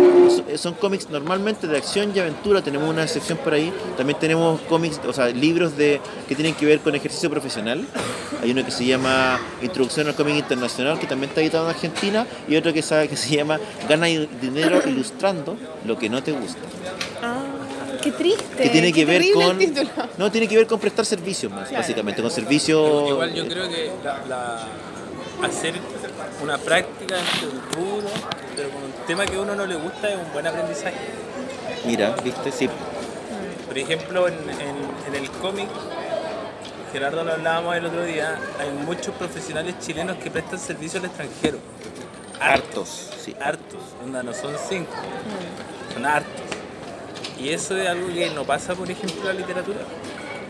No, porque es- el- porque la- digamos, los servicios son distintos. Claro, ¿o no? Pero, pero, Bueno, o sea, sí. pero, eh, o sea, tú Y claro, puedes- igual podría existe ser guionista de otra- libros, escribir. Pero todo que la lógica, la lógica O detrás de eso. para revistas de afuera, no sé. Pero eso, pero claro, pero eso es como más ser, eh. periodismo. Pero igual la lógica detrás del tema era, es como, ¿sabéis qué? Eh, no sé, hay 500 locos en Chile que quieren dibujar Batman. Sí. Probablemente ninguno va a dibujar Batman. Pero hay un montón de cosas que sí pueden dibujar, hay un montón de pegas que sí pueden hacer. Hay pega afuera que no es dibujar Batman. En un equipo argentino, no sé, un amigo, el Diego Jordán, pone el ejemplo. Es que en la selección de Argentina hay un puro Messi.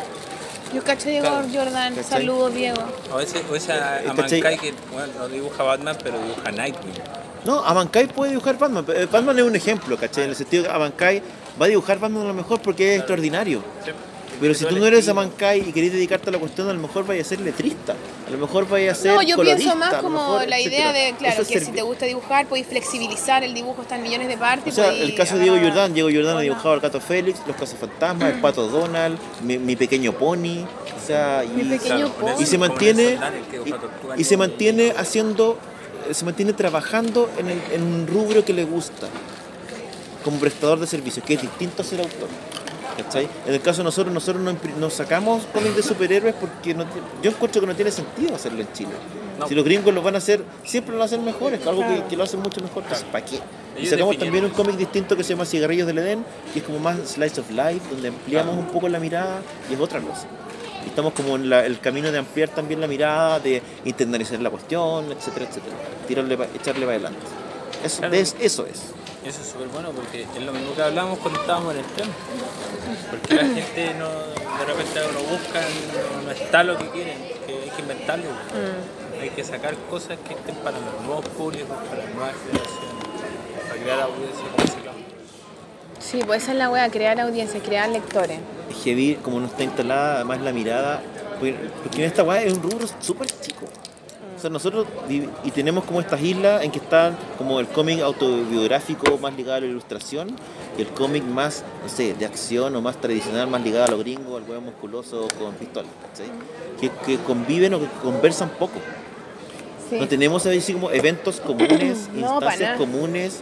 Se llama en este tipo de viajes en que, en que como que cruzáis la vereda, ¿cachai? Para ver qué está haciendo el otro. Más allá de si te gusta o no, ¿cachai? Pero eh, es como el respeto profesional. Sí. Más que, más que el valor de la obra, porque a lo mejor la obra te parece una O hueá, más, ¿cachai? más que los gustos, si da lo mismo, Claro. como ver más el... el- Claro, pero trabajo. en la práctica comprender que, que al otro weón le vaya bien también te hace bien a ti. Sí. Es un camino que tenéis que dejar, o sea, que, que tiene una, que, una idea que tiene que estar instalada. Sí. ¿cachai? Y que en Chile en general es difícil de instalar. Totalmente. Claro, es que hay una, como una paranoia con que esta torta es muy chica, ¿cachai? Claro, con, claro. eh, entonces hay una dinámica como de, de hambre, media guatonada, como de, de comerle la comida al otro. Pero mire, en los si años- podís comer, te comiste de al lado también, igual, ¿cachai? De comer así sin... En los años 60 Chile tenía la, la revista que más se vendía, tenía 150.000 ejemplares quincenales, era Tío Rico.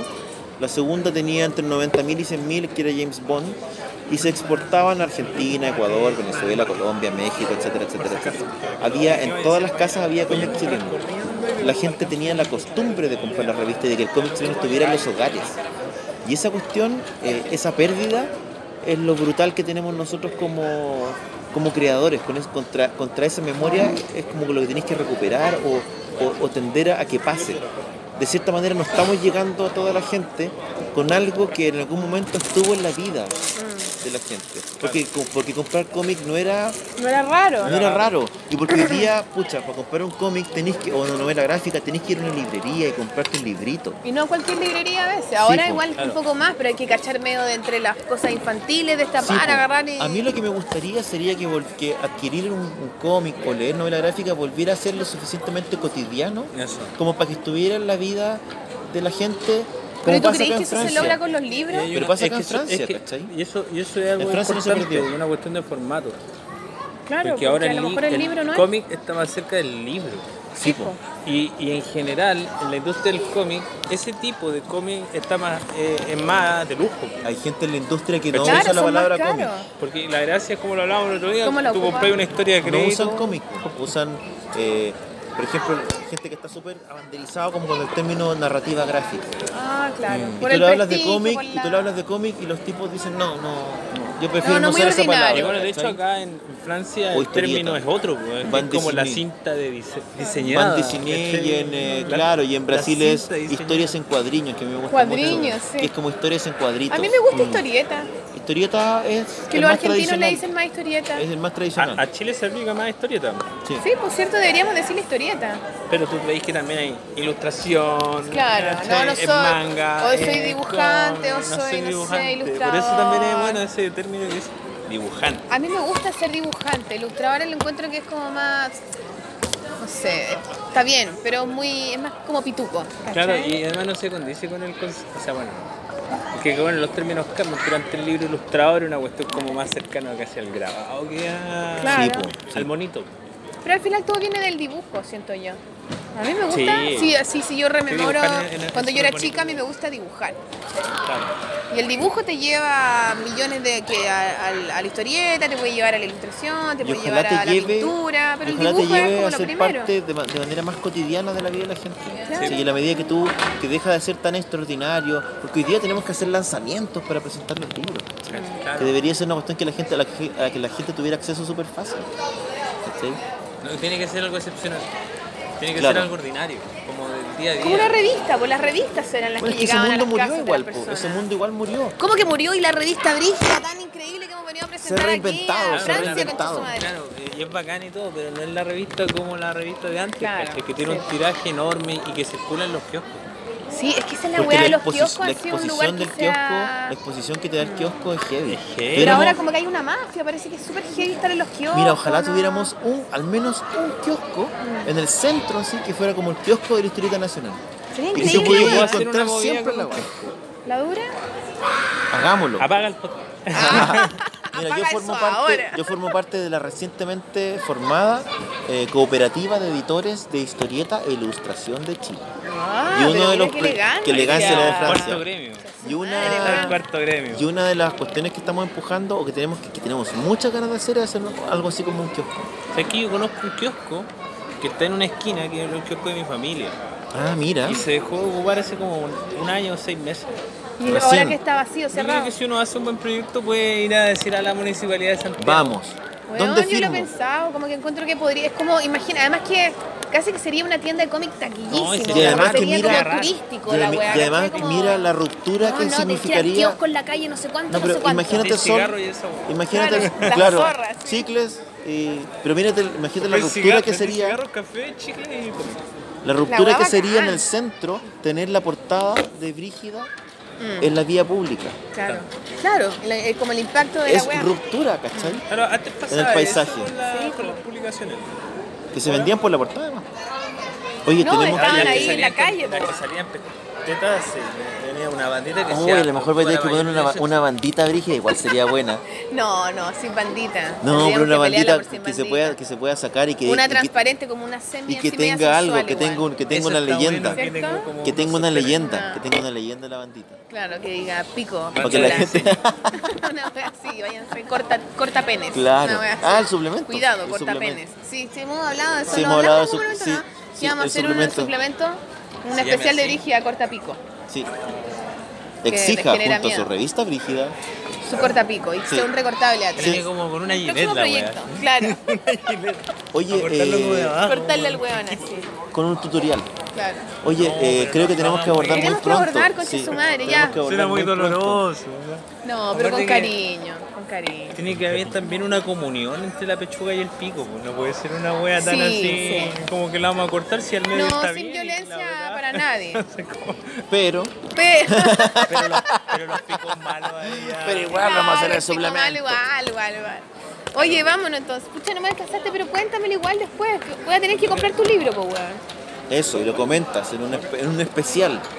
Estaban, está- lo estaban saldando, me, mostraron una- me mandaron una foto de una feria del cielo quizás de la Serena, lo están saldando. Está ¿La pirateado Serena? igual, vale dos lucas en Persia. ¿En serio? ¿Nos recomiendas esa edición?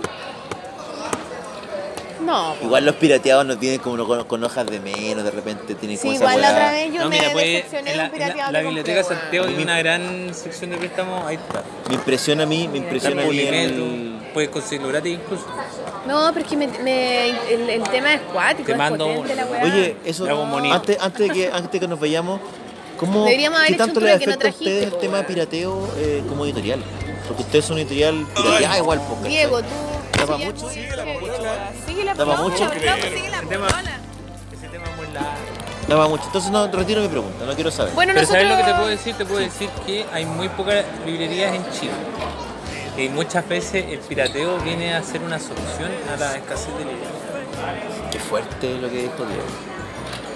Por ejemplo, yo escribí un libro sobre la cárcel de San Miguel. Claro. Y en la comuna de San Miguel creo que no hay ninguna librería. weón. Y si hay, debe haber una. Una librería. ¿Por qué, qué vender pura? Los libros de este, de este humorista gráfico, ¿cómo se llama? Que tiene nombre calle. Medio pelado. Medio peladito, ¿no? Pedro Valdivia. Mala imagen, mala imagen. Vale imagen. Vale imagen. Ese cabre anarquista. Ese cabrón anarquista. Un grande, un saludo para Oye, Mala Imagen, que seguramente no Mala está escuchando. Sí.